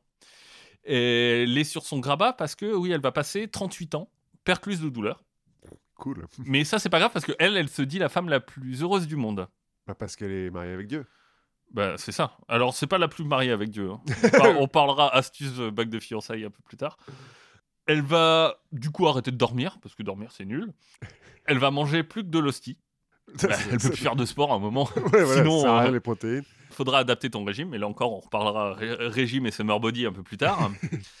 Et euh, on a, enfin, c'est même attesté par un document officiel de la ville de Schiedam euh, à l'époque qui dit oh, ouais, on a quelqu'un qui dort plus et qui mange que de l'hostie. ça fait 15 ans. Bref, euh, revenons à notre astuce déco. Puisque. euh, Attends, attends, j'avais une question. oui. C'est quoi un grabat Un grabat, c'est euh, une couche en fait euh, pour les gens qui ne peuvent pas bouger, Ah oui, d'accord. être grabataire en fait. Ah ouais, c'est ouais, être réduit, à, réduit au son grabat. Donc, on revient à notre astuce aménagement d'intérieur qui nous vient là de ses parents. Puisque Notre-Dame, elle bouge pas de son lit. Donc, euh, au bout d'un moment, quand tu bouges pas de ton lit, tu commences à perdre des morceaux. Des morceaux de peau, des morceaux Tu fais des d'os. escarres, quoi. Exactement. Alors, petit conseil écolo, optez pour le recyclage. Les lambeaux de peau de Lidvine, on les place dans des vases, et apparemment, ils étaient connus pour exhaler une odeur très douce, qui rendra votre foyer très agréable. voilà, peut- ils font des, des bougies. euh, ils font des pots pourris de peau. voilà. Donc, euh, astuce déco, si vous avez euh, dans votre entourage des grabataires, n'hésitez pas. La- L'histoire catholique nous dit que ça marche. Bien sûr. Mais il faut quand même que ça soit la peau d'un d'un saint, quoi. Voilà. Euh, bon, peut-être, je sais pas, peut-être que ça marche avec d'autres gens. Mais Écoute. on, je pense qu'on a plein de saints dans nos auditeurs, donc euh, n'hésitez pas. Petite astuce aussi, nettoyage. Euh, là, on va parler de Veronica Giuliani. Tu vois, quand tu as des pièces qui sont abandonnées depuis un peu trop longtemps, on- elle va nous donner des petites astuces. Alors, elle, pour prouver sa foi et confirmer la véracité de ses stigmates, parce que les gens disent Oh, on n'est pas sûr que ce soit vraiment euh, une sainte, euh, machin. Peut-être que c'est toi toute seule qui t'es foutu des clous dans les mains. Bah voilà, à un moment, euh, on va la mettre dans un placard et puis elle va se mettre à manger les insectes et les araignées qui s'y trouvent. Écoute, c'est pas Voilà, et puis, lécher, et puis lécher le sol hein, pour faire bonne mesure. Bah donc euh, voilà. Le nettoyage à la bouche, ça marche vachement. pour, pour votre intérieur, ça marche vachement bien. Plein de protéines hein, euh, aussi. Euh, euh, Voilà, ça nous fait une bonne transition vers notre euh, chronique gastronomie. Mhm. hein. Euh, on va oublier les invertébrés, mais rappelons-nous le petit conseil de la Sainte. Pour être sûr de bien apprécier le goût du poisson frais, notre Véronica Giuliani, elle avait une petite astuce, c'est qu'elle ne mangeait que du poisson pourri. Hein Pas bête, hein Mais en même temps, elle doit avoir un système immunitaire euh, à force de laisser le sol, Ah oui. tu vois. Oui, effectivement. Bon, euh, je- à embrasser, c'est peut-être pas la même. ouais, c'est le Moyen-Âge. Enfin, oui, c'est le Moyen-Âge. Oui, c'est ça. C'est tout en- à peu près entre le 14, 15, 16e siècle, ces, ces époques-là. Donc en fait, on va voir qu'il y a beaucoup de saints et de saintes euh, qui ont des petits conseils santé et gastronomie à nous prodiguer. hein. Surtout des saintes, d'ailleurs. C'est, je ne sais pas si c'est un biais des recherches que j'ai faites ou s'il faut voir quelque chose en plus. Mais en tout cas, grosso modo, en règle générale, le vrai conseil summer body de l'Église catholique, c'est l'hostie. Oui, le fait est que, bon, Ouais. pas beaucoup de gras, quoi. Non Ouais, 5 fruits et légumes par jour, vous oubliez. hein, on mange que du pain enzyme. Ça suffit à nourrir son homme. Enfin, ou sa sainte, en l'occurrence. Angèle de Foligno va nous donner une petite astuce supplémentaire. Alors, Angèle de Foligno, pour la remettre un peu dans le contexte, c'est une femme noble. Et Dieu va la contacter en lui envoyant des visions de Saint François d'Assise. C'est le mec qui parle aux animaux. euh. Et comment elle est sûre que c'est Saint François d'Assise? Je sais pas, ça la rend un peu religieuse. Oui, bah, mais ouais. pas trop. Donc, euh, Dieu va un peu passer à la vitesse supérieure pour la convaincre, hein, et toute sa famille va mourir. Il est un peu comme ça, Dieu, quand même. Ouais, c'est ça. C'est vaut mieux l'écouter la première fois. Ouais. Euh, donc là, elle va commencer à comprendre, elle va rentrer dans les ordres, et elle, on va mettre les choses au point tout de suite, hein, elle fait partie plutôt des saintes, euh, tu vois, besogneuses, euh, travailleuses, pas les saintes tape à l'œil. tu vois, c'est pas euh, Marguerite d'Antioche qui tue un dragon de l'intérieur. Ouais. On est plutôt sur quelqu'un qui se consacre à son ordre, à la prière, aux pauvres. Ça explique peut-être qu'elle sera canonisée qu'en 2013. Ah oui, quand même, il y a un bout de temps. Voilà, mais rayon gastronomie, elle a un petit truc à nous apprendre. Et là encore, c'est un petit truc écolo. Parce que vous, mesdames et messieurs, qui vous euh, occupez des pauvres, quand vous lavez, comme à l'accoutumée, les pieds d'un lépreux, Mhm. bah, il faut penser un peu aux dauphins, aux ours polaires, euh, penser à la planète. Bah oui. Hein Évitez le gaspillage et faites comme Angèle. L'eau de lavage, ça fait une boisson fort désaltérante. Oh. Donc l'eau de lavage qui est pleine de croûtes de lépreux, quoi. Nous remerciez... Oui, ne nous remerciez pas. Cette astuce vous est offerte par l'Église catholique. Enfin, si vous voulez nous remercier, n'hésitez pas. On a, il y a le Patreon de Podcut. Oui, Euh, oui, vous pour pouvez. toutes les... Envoyez-nous les photos de, de vos boissons, il n'y a pas de problème. Alors attention avec la lèpre, hein, quand même, c'est pas, Ouais. pas fou. Alors, je comprends que ce soit pas du goût de tout le monde. Heureusement, euh, l'Église pense à nous et va nous donner quelques autres conseils pour les gens qui ont des goûts un peu différents. Par exemple, Sainte Catherine de Sienne, Mhm. toujours euh, même époque, 1400 et, 1400 et quelques. C'est un exemple de ce qu'on peut appeler l'anorexie sainte. Parce que c'est un courant un peu euh, de je suis une sainte et je. Bah, Et je le, mange pas. Le stylite au début, on pourrait dire qu'il était anorexique quand même. Oui, euh, alors, euh, juste deux secondes, euh, là on rigole, c'est marrant, l'anorexie, machin. Euh, juste, c'est un sujet sérieux. On rigole parce que ça nous permet de dédramatiser un peu tout ça. Si vous connaissez ou si vous-même vous avez des troubles alimentaires, vous allez en parler à quelqu'un de professionnel. mais ouais, c'est pas très drôle quand même. Donc, on parlait de Sainte Catherine de Sienne. Au début de sa vie, bon, elle mange que du pain et de l'herbe. De l'herbe. Et de oui, de l'herbe. Alors, j'ai pas vraiment compris quelles herbes, quelle herbe, mais elle mange que du pain de, de l'herbe. Et encore, d'après son confesseur, Raymond de Capoue, elle recrache ou vomit tout. Ah ouais, ok. Bah, en même temps, si elle bouffe vraiment du gazon, on n'est pas fait pour, digérer le gazon. ouais, c'est c'est pas le, ce qu'il y a de plus nutritif en plus. En plus, elle a un autre truc, c'est que quand euh, elle veut rentrer dans les ordres, les nonnes veulent pas. Parce qu'ils la trouvent trop belle. Tu vois, alors encore, on est peut-être euh, dans le même exemple que Simon. alors, euh, voilà, je, je sais pas pourquoi. Mais bon, c'est comme ça. Bah, elle elle est peut-être particulièrement belle, cela dit. Mais heureusement, Dieu est là et Dieu l'entend. Donc il lui fout de la lèpre. Non, il va couvrir son corps de pustules. Oui, bon, Enfin, est j'étais pas loin. quoi. Ouf, c'est bon. Ça va, Elle, est- peut rentrer. Maintenant, elle est moche. Elle, Elle peut peut rentrer. rentrer dans les ordres. Va s'en suivre un mariage mystique, bon, des guérisons miraculeuses, le soutien aux ordres monastiques, soutien à la croisade, deux schismes. hein, pendant ce- bah, Avignon euh, plus euh, l'église d'Orient euh, à, à Mm. cette époque. C'est une vie bien remplie pour quelqu'un qui va passer 33 ans dans, les ordres et qui va être la première femme docteur de l'église Ah, avant de Ah, mourir oui. d'inanition. oui, bon. Parce Parce que bon, les- encore une fois, les troubles alimentaires. Voilà, c'est dangereux. Oui, je me disais bien que j'avais déjà entendu parler de Catherine de Sienne. euh. Ouais, et euh, elle avait quand même un petit péché mignon côté nourriture. Enfin, péché mignon. euh, Bon, elle avait quand même l'approbation du mec du haut, hein, donc je sais pas si c'est vraiment un péché. Mais on dit que un jour, alors qu'elle suçait le pu d'une cancéreuse, Jésus lui est apparu en disant que, comme elle boit pour lui un breuvage pas top top, il va lui offrir son sang. Cool. c'est, c'est- Voilà, on rigole, on rigole, euh, mais euh, la, la madame, elle est quand même devenue sainte patronne de Rome, Mhm. de l'Italie, de l'Europe Ah ouais. et des moyens de communication. bon, ça n'a rien à voir, mais. Ouais, et consécration ultime, Jésus l'a demandé en mariage avec une alliance qu'il lui a offerte. Bon, Jésus, il a un petit côté, euh, tu sais, euh, je, je fais les trucs moi-même de maternelle. hein. Il lui a donc offert une alliance, euh, une bague. Quoi? En pâte à sel. presque, euh, faite avec son prépuce. Après lui avoir filé son sang. enfin bon, là, il y a doute. Le sang, ça se trouve, c'est du pinard. Elle est devenue alcoolique parce que. Ouais, non, le- là, le saint prépuce, euh, c'est euh, c'est complètement avéré par l'Église, hein, donc ça- loin de moi l'idée de remettre ça en Bah ouais. cause. Puis c'est sûr que. Et Je crois que c'est, je crois qu'il est encore à Sienne le saint prépuce. Donc, si vous voulez aller voir la, bla- la bague de fiançailles, en Alors, c'est une très belle ville, euh, Sienne. Oui. Mais euh, je me souviens pas. Marie-Madeleine de Pazzi. Bon, vaguement deux siècles plus tard, mais c'est vaguement la même histoire. hein. Extase mystique, euh, je vais manger que de l'hostie, je vais avoir des stigmates, je vais guérir les nécessiteux. Bon, bref, euh, à l'époque, je dis, euh, c'est remake sur remake. Quoi. on, fait, euh, on fait un peu. euh, c'est reboot. Voyons. on, ouais, on fait un peu tout, sauf que elle, le pu, c'est pas trop son truc. hein. Là, pour toi, ça doit être nutritif. Ouais, elle, elle préfère lécher les plaies et les peaux mortes des lépreux. Ah, il y a quand même un truc hein, sur lécher les lépreux, parce que c'est comme ça qu'on attrape la lèpre. hein. Ouais, euh, oui, enfin, pas que comme ça, parce que, Non. parce mais- que sinon la lèpre se. Ouais. J'imagine se propagerait pas tant.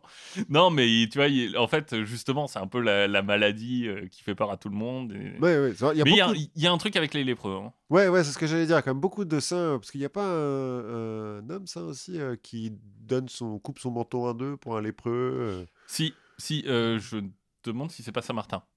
Bon, mais on va enfin, parler d'un autre Saint-Martin après. Et elle, euh, supplément protéines, astuce de la confiture. Non seulement vous pouvez lécher les plaies et les peaux mortes des lépreux, mais vous pouvez y manger les asticots. Ah bah oui, euh, Bah oui. protéines, effectivement. Ah oui, et c'est peut-être ça qui va euh, aider son corps à rester incorrompu. Ah, parce qu'elle va pas choper la lèpre? Euh, c'est même pas qu'elle va pas choper la lèpre, c'est que son cadavre va pas se, se décomposer. Et c'est sûr, c'est avéré. Voilà, et comme tu parlais de Saint-Martin, moi je vais finir sur une petite note sucrée de mon enfance. À moi, la vraie, enfin vra- vraiment. Parce qu'on va parler des Flandres. Mhm. Et Saint-Martin, il est venu évangéliser les Flandres. Le problème, c'est que notre bon Saint-Martin, euh, tout saint qu'il est, ben, il est un peu distrait. Mhm. Et donc, à un moment, il va perdre son âne, Ok. qui va se balader. Son âne, il part en fait. euh, C'est têtu un âne, hein, ça se barre tout seul. ouais, il- en fait, il part dans les dunes. Puis, on est dans les hein. il part dans les dunes pour aller manger. Bon, il va manger du, des chardons, hein. il va pas manger du pu, des. des- des- Bon, c'est un âne, quoi. quoi. Bon. Donc, il va partir à la recherche euh, avec les enfants du coin. Euh, bon, euh, à l'époque, on savait pas trop, alors on se méfiait pas. on envoyait les enfants. Ouais, bah dans les dunes en même temps. Ouais, qui vont euh, s'éclairer avec des lanternes en papier. euh, bon, je te la fais courte, hein, parce que c'est pas non plus la traversée du Mordor. ils, vont, ils vont finir par le retrouver, l'âne. Et pour les récompenser, Saint-Martin va transformer les excréments de l'âne en viennoiserie, Cool qu'on appelle des folards. Ok. Et aujourd'hui, euh, à Dunkerque, dans le, le nord de la France, dans les Flandres, on mange toujours des folards traditionnellement euh, autour du 10 novembre, qui est la Saint-Martin, soir duquel on va organiser un défilé dans la ville avec Saint-Martin, avec son âne, avec les enfants qui fabriquent des lanternes en papier. euh, bref, euh, c'est une tradition qui reste euh, encore de nos jours. Mais donc le, le foulard, ça a une, une forme d'étron ou? Un peu. Comme beaucoup de viennoiseries, tu vas me dire. Oui. Eh bien, le- le- les saints euh, nous aident. Effectivement. Mais tu vas me dire, pour un bon magazine lifestyle, il faut quand même une rubrique sexo. Bah ouais, c'est vrai que là, on était quand même un peu au-dessus de la ceinture. Ah, parce que bon, ok, prépuce, bon. après le mariage et pour procréer seulement, mais bon, ça n'empêche pas d'avoir euh, ses petits vices et ses petites préférences. C'est pas, il y a pas. euh, Alors attends, c'était pas Mère Teresa, c'est l'autre qui parlait de masturbation beaucoup. Ah, peut-être. J'ai j'ai pas trop vu ça. Euh, Oui, oui, Sœur oui. Emmanuel Ouais. J'ai pas trop vu euh, elle. euh, On va parler de gens plus anciens, ils sont plus, ri- ils sont plus rigolos. Parce que, bon, on parle de saints et de saintes, mais il faut bien se rendre compte que la grande majorité du temps, le vrai conseil de Jésus pour pimenter son couple, bah, c'est de pas en avoir. couple. Parfois, c'est assez radical, les changements. Euh, Il y a qu'à voir Marie l'Égyptienne. Mhm. Sainte Marie l'Égyptienne, sainte patronne de la chasteté. Alors elle, c'est étrange parce que sa carrière a, a pas hyper bien commencé. hein. Enfin, bon, euh, question de point de vue, parce qu'elle avait l'air plutôt à l'aise avec, sa- avec euh, elle-même, hein, euh, parce qu'elle elle fugue à l'âge de 12 ans.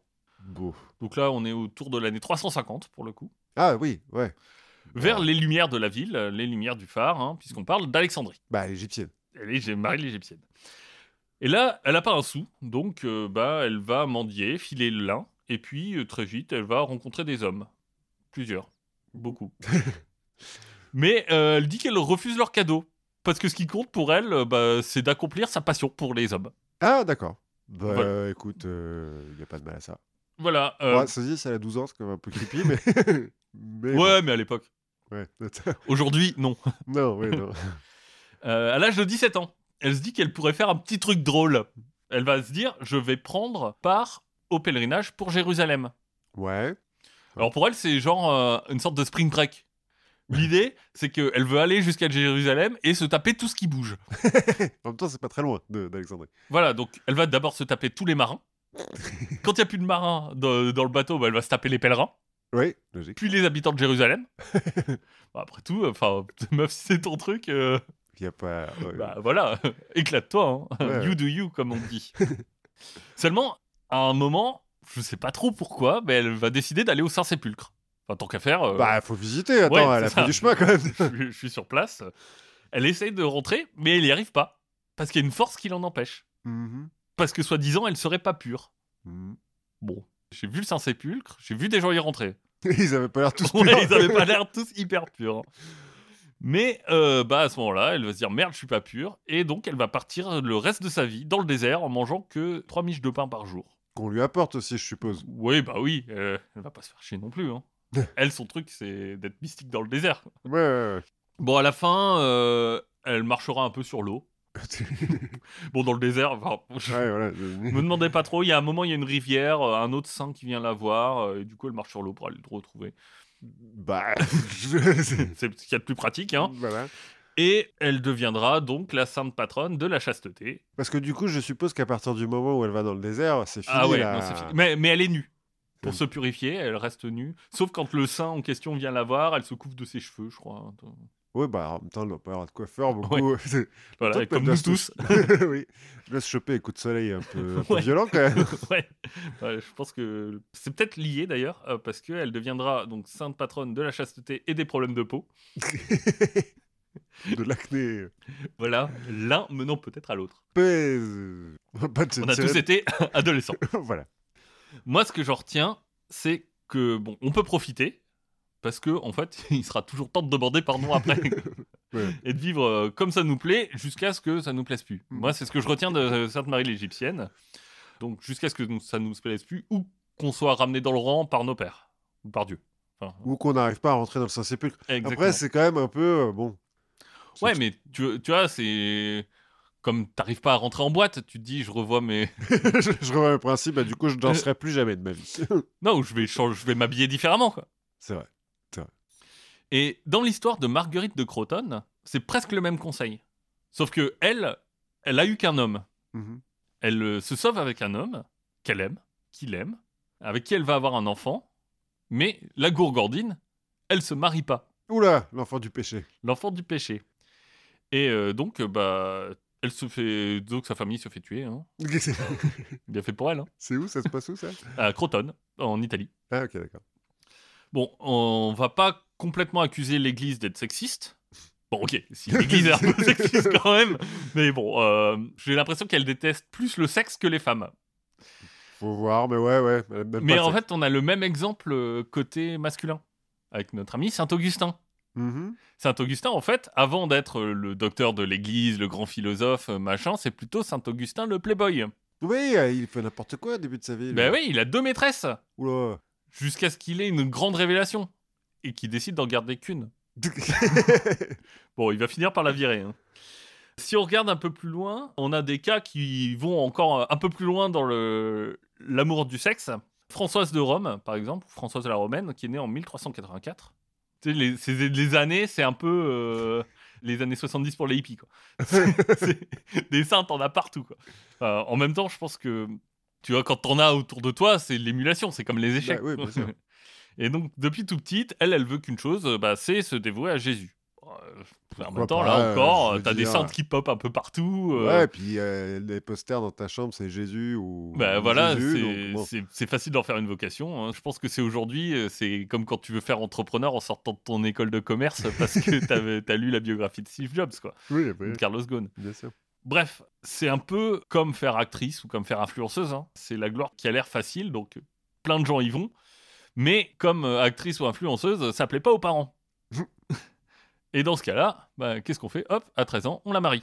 Ok. Ce oui. qui est un peu chiant pour rentrer au couvent. Ouais, bon. Euh, les histoires sont un peu floues. Dans, dans- dans- sur François de la Romaine, je t'avoue que j'ai un peu cherché les sources. C'est un peu compliqué, surtout parce que mon latin est un peu rouillé et que les sources sont pas tout à fait concordantes. Mais elle aura plusieurs enfants. Ok. Certains disent euh, qu'elle vivait un couple parfait, euh, d'autres non. Bref, elle aura plusieurs enfants, mais ça compte pas vraiment comme euh, tromper de Jésus. hein. Bah, c'est des enfants de son mari en même temps. Oui, bah Bon, oui. mari qu'on lui a imposé, mais. euh, Ouais. Et puis, pour être sûr que ça compte pas vraiment, madame va se brûler les parties génitales avec de la graisse de porc. Perché. Je- Écoute, Les... Brûler, c'est pas tromper. Ouais. Je pense que dans- devant un juge, c'est quand même un petit. Bon, heureusement qu'on a inventé la vasectomie depuis. pas de king shaming. C'est vrai, c'est vrai, c'est vrai. En tout cas, euh, bon, ça a eu l'air de tenir pour Jésus, hein, qui a trouvé ça légite, hein, parce qu'il lui a accordé la faculté de voir dans le noir, c'est déjà payé. Pourquoi pas ce qui lui a permis d'accéder au statut plutôt enviable de sainte patronne des automobilistes. C'est comme Origin Story, tu vois, dans Marvel, c'est un peu violent, mais bon, elle a un super pouvoir. Euh, Voilà. Bon, je pense que ça valait le coup. oui. Surtout des automobilistes hein, au XIVe siècle. Ouais, il y a un petit courant SM comme ça parmi les saintes. hein. En plus, bon, des mortifications génériques qu'elles vont s'infliger toutes, euh, plus ou moins, tous et toutes. Mais j'ai vu pas mal de piercing des seins. Enfin, des- de la poitrine. Ah oui. euh, à la mode médiévale, hein, avec un petit penchant pour les clous. Bah euh, écoute, Mais bon, si t'es SM, faut aller jusqu'au bout, tu vois, faut aller euh, le style, tu vois. mais on va pas rentrer trop dans les détails. Hein. Je voudrais pas vous dégoûter. On est à peine en train de finir notre assiette de pu. Euh, tout, va, tout va bien. On finit euh, quand même sur une note un peu, plus- un peu plus joyeuse. On va parler de quelques conseils animaliers. Ok. Alors, bon, je connais notre public. Promis, il n'y aura pas de torture ou de mort d'animaux. J'espère. Bon, sauf s'il s'agit d'animaux moches. Parce que ça, on peut. Ouais, il faut définir un animal moche, quoi. Voilà. Et bon, et je n'ai qu'une parole. Donc, 7e siècle, la Northumbrie, donc euh, l'Angleterre. Je veux faire vite, euh, vu que tout le monde connaît déjà Saint Cuthbert. Hein, bon. Ouais. Il est noble, il est puissant, surtout c'est le pote des animaux. C'est docteur de J'ai pas réussi. la- les sources sont assez, assez rares aussi sur Saint Cuthbert. hein. C'est U-T-H-B-E-R-T si vous voulez chercher. Euh, mais en tout cas, j'ai pas vraiment su comprendre pourquoi, mais les animaux le kiffent. Mais docteur Dolittle, il leur parle. Peut-être. Euh, par exemple, il est en train de jeûner tranquillement. Il y a, il y a un- Normal, c'est un saint. hein. Il- Et paf, là, il y a un cheval qui vient lui apporter du pain. Cheval bien dressé. Voilà. Euh, Bon, il est cool, euh, il partage le pain avec le cheval. Faire. Ouais. Une autre fois, c'est un aigle qui vient lui apporter un poisson. Ah, c'est Gandalf en fait, le mec. Donc, euh, bon, là encore, il partage. Euh, C'est cool. Peut-être pour ça que les animaux l'aiment bien. Ouais, le mec, en fait, le, si tu veux, le mec, c'est un peu euh, un croisement entre 30 millions d'avis et des livres quoi. Je veux dire. Non, mais en tout cas, lui, s'il avait décidé de se foutre en haut d'une- d'une colonne, là, comme l'autre, Ouais, bah, il y a même des, des corbeaux qui vont lui ramener du lard à un moment. bah voilà, bien. Voilà. Et euh, moi, si je l'aime bien, c'est quand même parce qu'il y a un épisode qui est particulièrement mignon. C'est que un jour, il est en train de prier. Euh, Jusque-là, Jusque-là, normal, il est c'est ça. un saint, rien de bien étonnant, sauf qu'il prie dans l'eau. Et prier dans l'eau, c'est quand même la meilleure façon d'attraper la crève. Alors en Angleterre, ouais. pense. Voilà, sauf quand t'es Saint-Cuthbert. Parce que quand t'es Saint-Cuthbert, eh ben, tu vas avoir des petites loutres qui vont venir se blottir contre tes pieds pour t'empêcher d'attraper froid. Oh, Voilà, c'est les chaussons les plus mignons du monde, je pense. ouais, ouais. Surtout qu'une loutre, euh, à part quand ça bouffe un poussin vivant, sinon c'est assez. C'est assez mignon, ouais. Ouais. voilà, donc euh, il se fait des petits chaussons en loutre. Enfin, J'ai trouvé ça mignon. Petit conseil des saints. euh, là, on va rester du côté de l'Irlande. Et on va apprendre un peu de la vie de Saint Furcy, que le partage en matière d'animaux, ça peut être sympa. Donc tout commence quasiment par un coup de foudre. Ouh. Je crains le. le... Tu as Saint Furcy, il est à un festin, Ouais. et il rencontre Mainienne, qui est un autre mec qui est là, et il rencontre une amamie. Ok. C'est comme ça qu'on dit à l'époque. Voilà. Mais ils sont dans un festin, euh, c'est voilà, et un peu. euh, moi, je vois plus ça comme une rencontre de mecs bourrés, quoi. tu vois, d'un coup, tu rencontres un mec qui est dans le même délire que toi dans la soirée, et, et, ah, t'es trop pote, quoi. Ouais, vous essayez de prendre la même euh, cuisse de sanglier en même temps, et puis. waouh. Ouais, euh, je dis ça parce que en fait, quand tu lis la suite de l'histoire, tu te dis c'est un peu bizarre. parce que comme ils se font vite, vite potes, ils ont une idée pour sceller leur amitié. Ils vont ouvrir un bar. Non, ils vont faire un échange. Bon, là, là aussi, les détails sont un peu flous. Il y a des, quelquefois des problèmes de. On suspecte des problèmes de traduction. Mais en gros, pour faire vite, Furcy va faire don à Ménian de ses hémorroïdes. Ça soulage. En échange, comme souvent dans ces cas-là, Ménian va lui rendre l'appareil en lui donnant le reptile qui vit dans son ventre. Euh, ça fait quand même une, euh, une métaphore euh, très filée sur l'homosexualité, quoi. Oui. Donc on se retrouve avec Saint Furcy qui a un reptile dans son ventre. Maintenant. plus d'hémorroïdes. Mais plus d'hémorroïdes. Euh, bon, un reptile, comme tous les nouveaux animaux de compagnie, il faut bien s'en occuper. Mhm. Bon, il est bien au chaud, dans le ventre, mais euh, il a un peu d'appétit. Donc, solution, Furcy va lui donner, par jour, trois morceaux de bacon pour l'apaiser. Qui se mettent dans le cul. Bah non, qu'il mange. Ouais, ouais, d'accord. Bon, ah oui, Oui. bah, c'est une bonne raison pour justifier de bouffer du bacon tous les jours. Quoi. Voilà, euh, étrangement, c'est ça qui fait un peu tiquer. C'est qu'il mange du bacon. Ah bon. Je comprends pas très bien, mais il va arriver dans une nouvelle ville euh, dont on a perdu le nom. Euh, sans doute des problèmes d'archivage. hein, euh, je pense pas que ce soit complètement inventé tout ça. non. Et l'évêque du coin lui dit Mais dis-moi, t'as pas l'air très sain, toi? Et Furcy dit Ah ouais, ah ouais. Et est-ce que quelqu'un qui serait pas sain, il pourrait faire ça? Là, il ouvre la bouche, le reptile sort. Il fait peur un peu à tout le monde. Et Furcy dit Allez, reviens. le reptile revient dans son ventre. Et crois-le ou non, tout le monde est convaincu que c'est un saint. Et personne s'est dit euh, que c'est un démon. Ouais, je pense que tout le monde est soulagé quand il s'en va. Et on brûle des, des femmes euh, pour trois fois rien. Et là, le mec, il a un serpent qui lui sort de la gorge. Mais oui, oh, Oh, cool. Oui, bah, reprenez écoute. bien un peu de bacon. Écoute. Et on peut pas parler d'animaux sans parler de Guinéfort.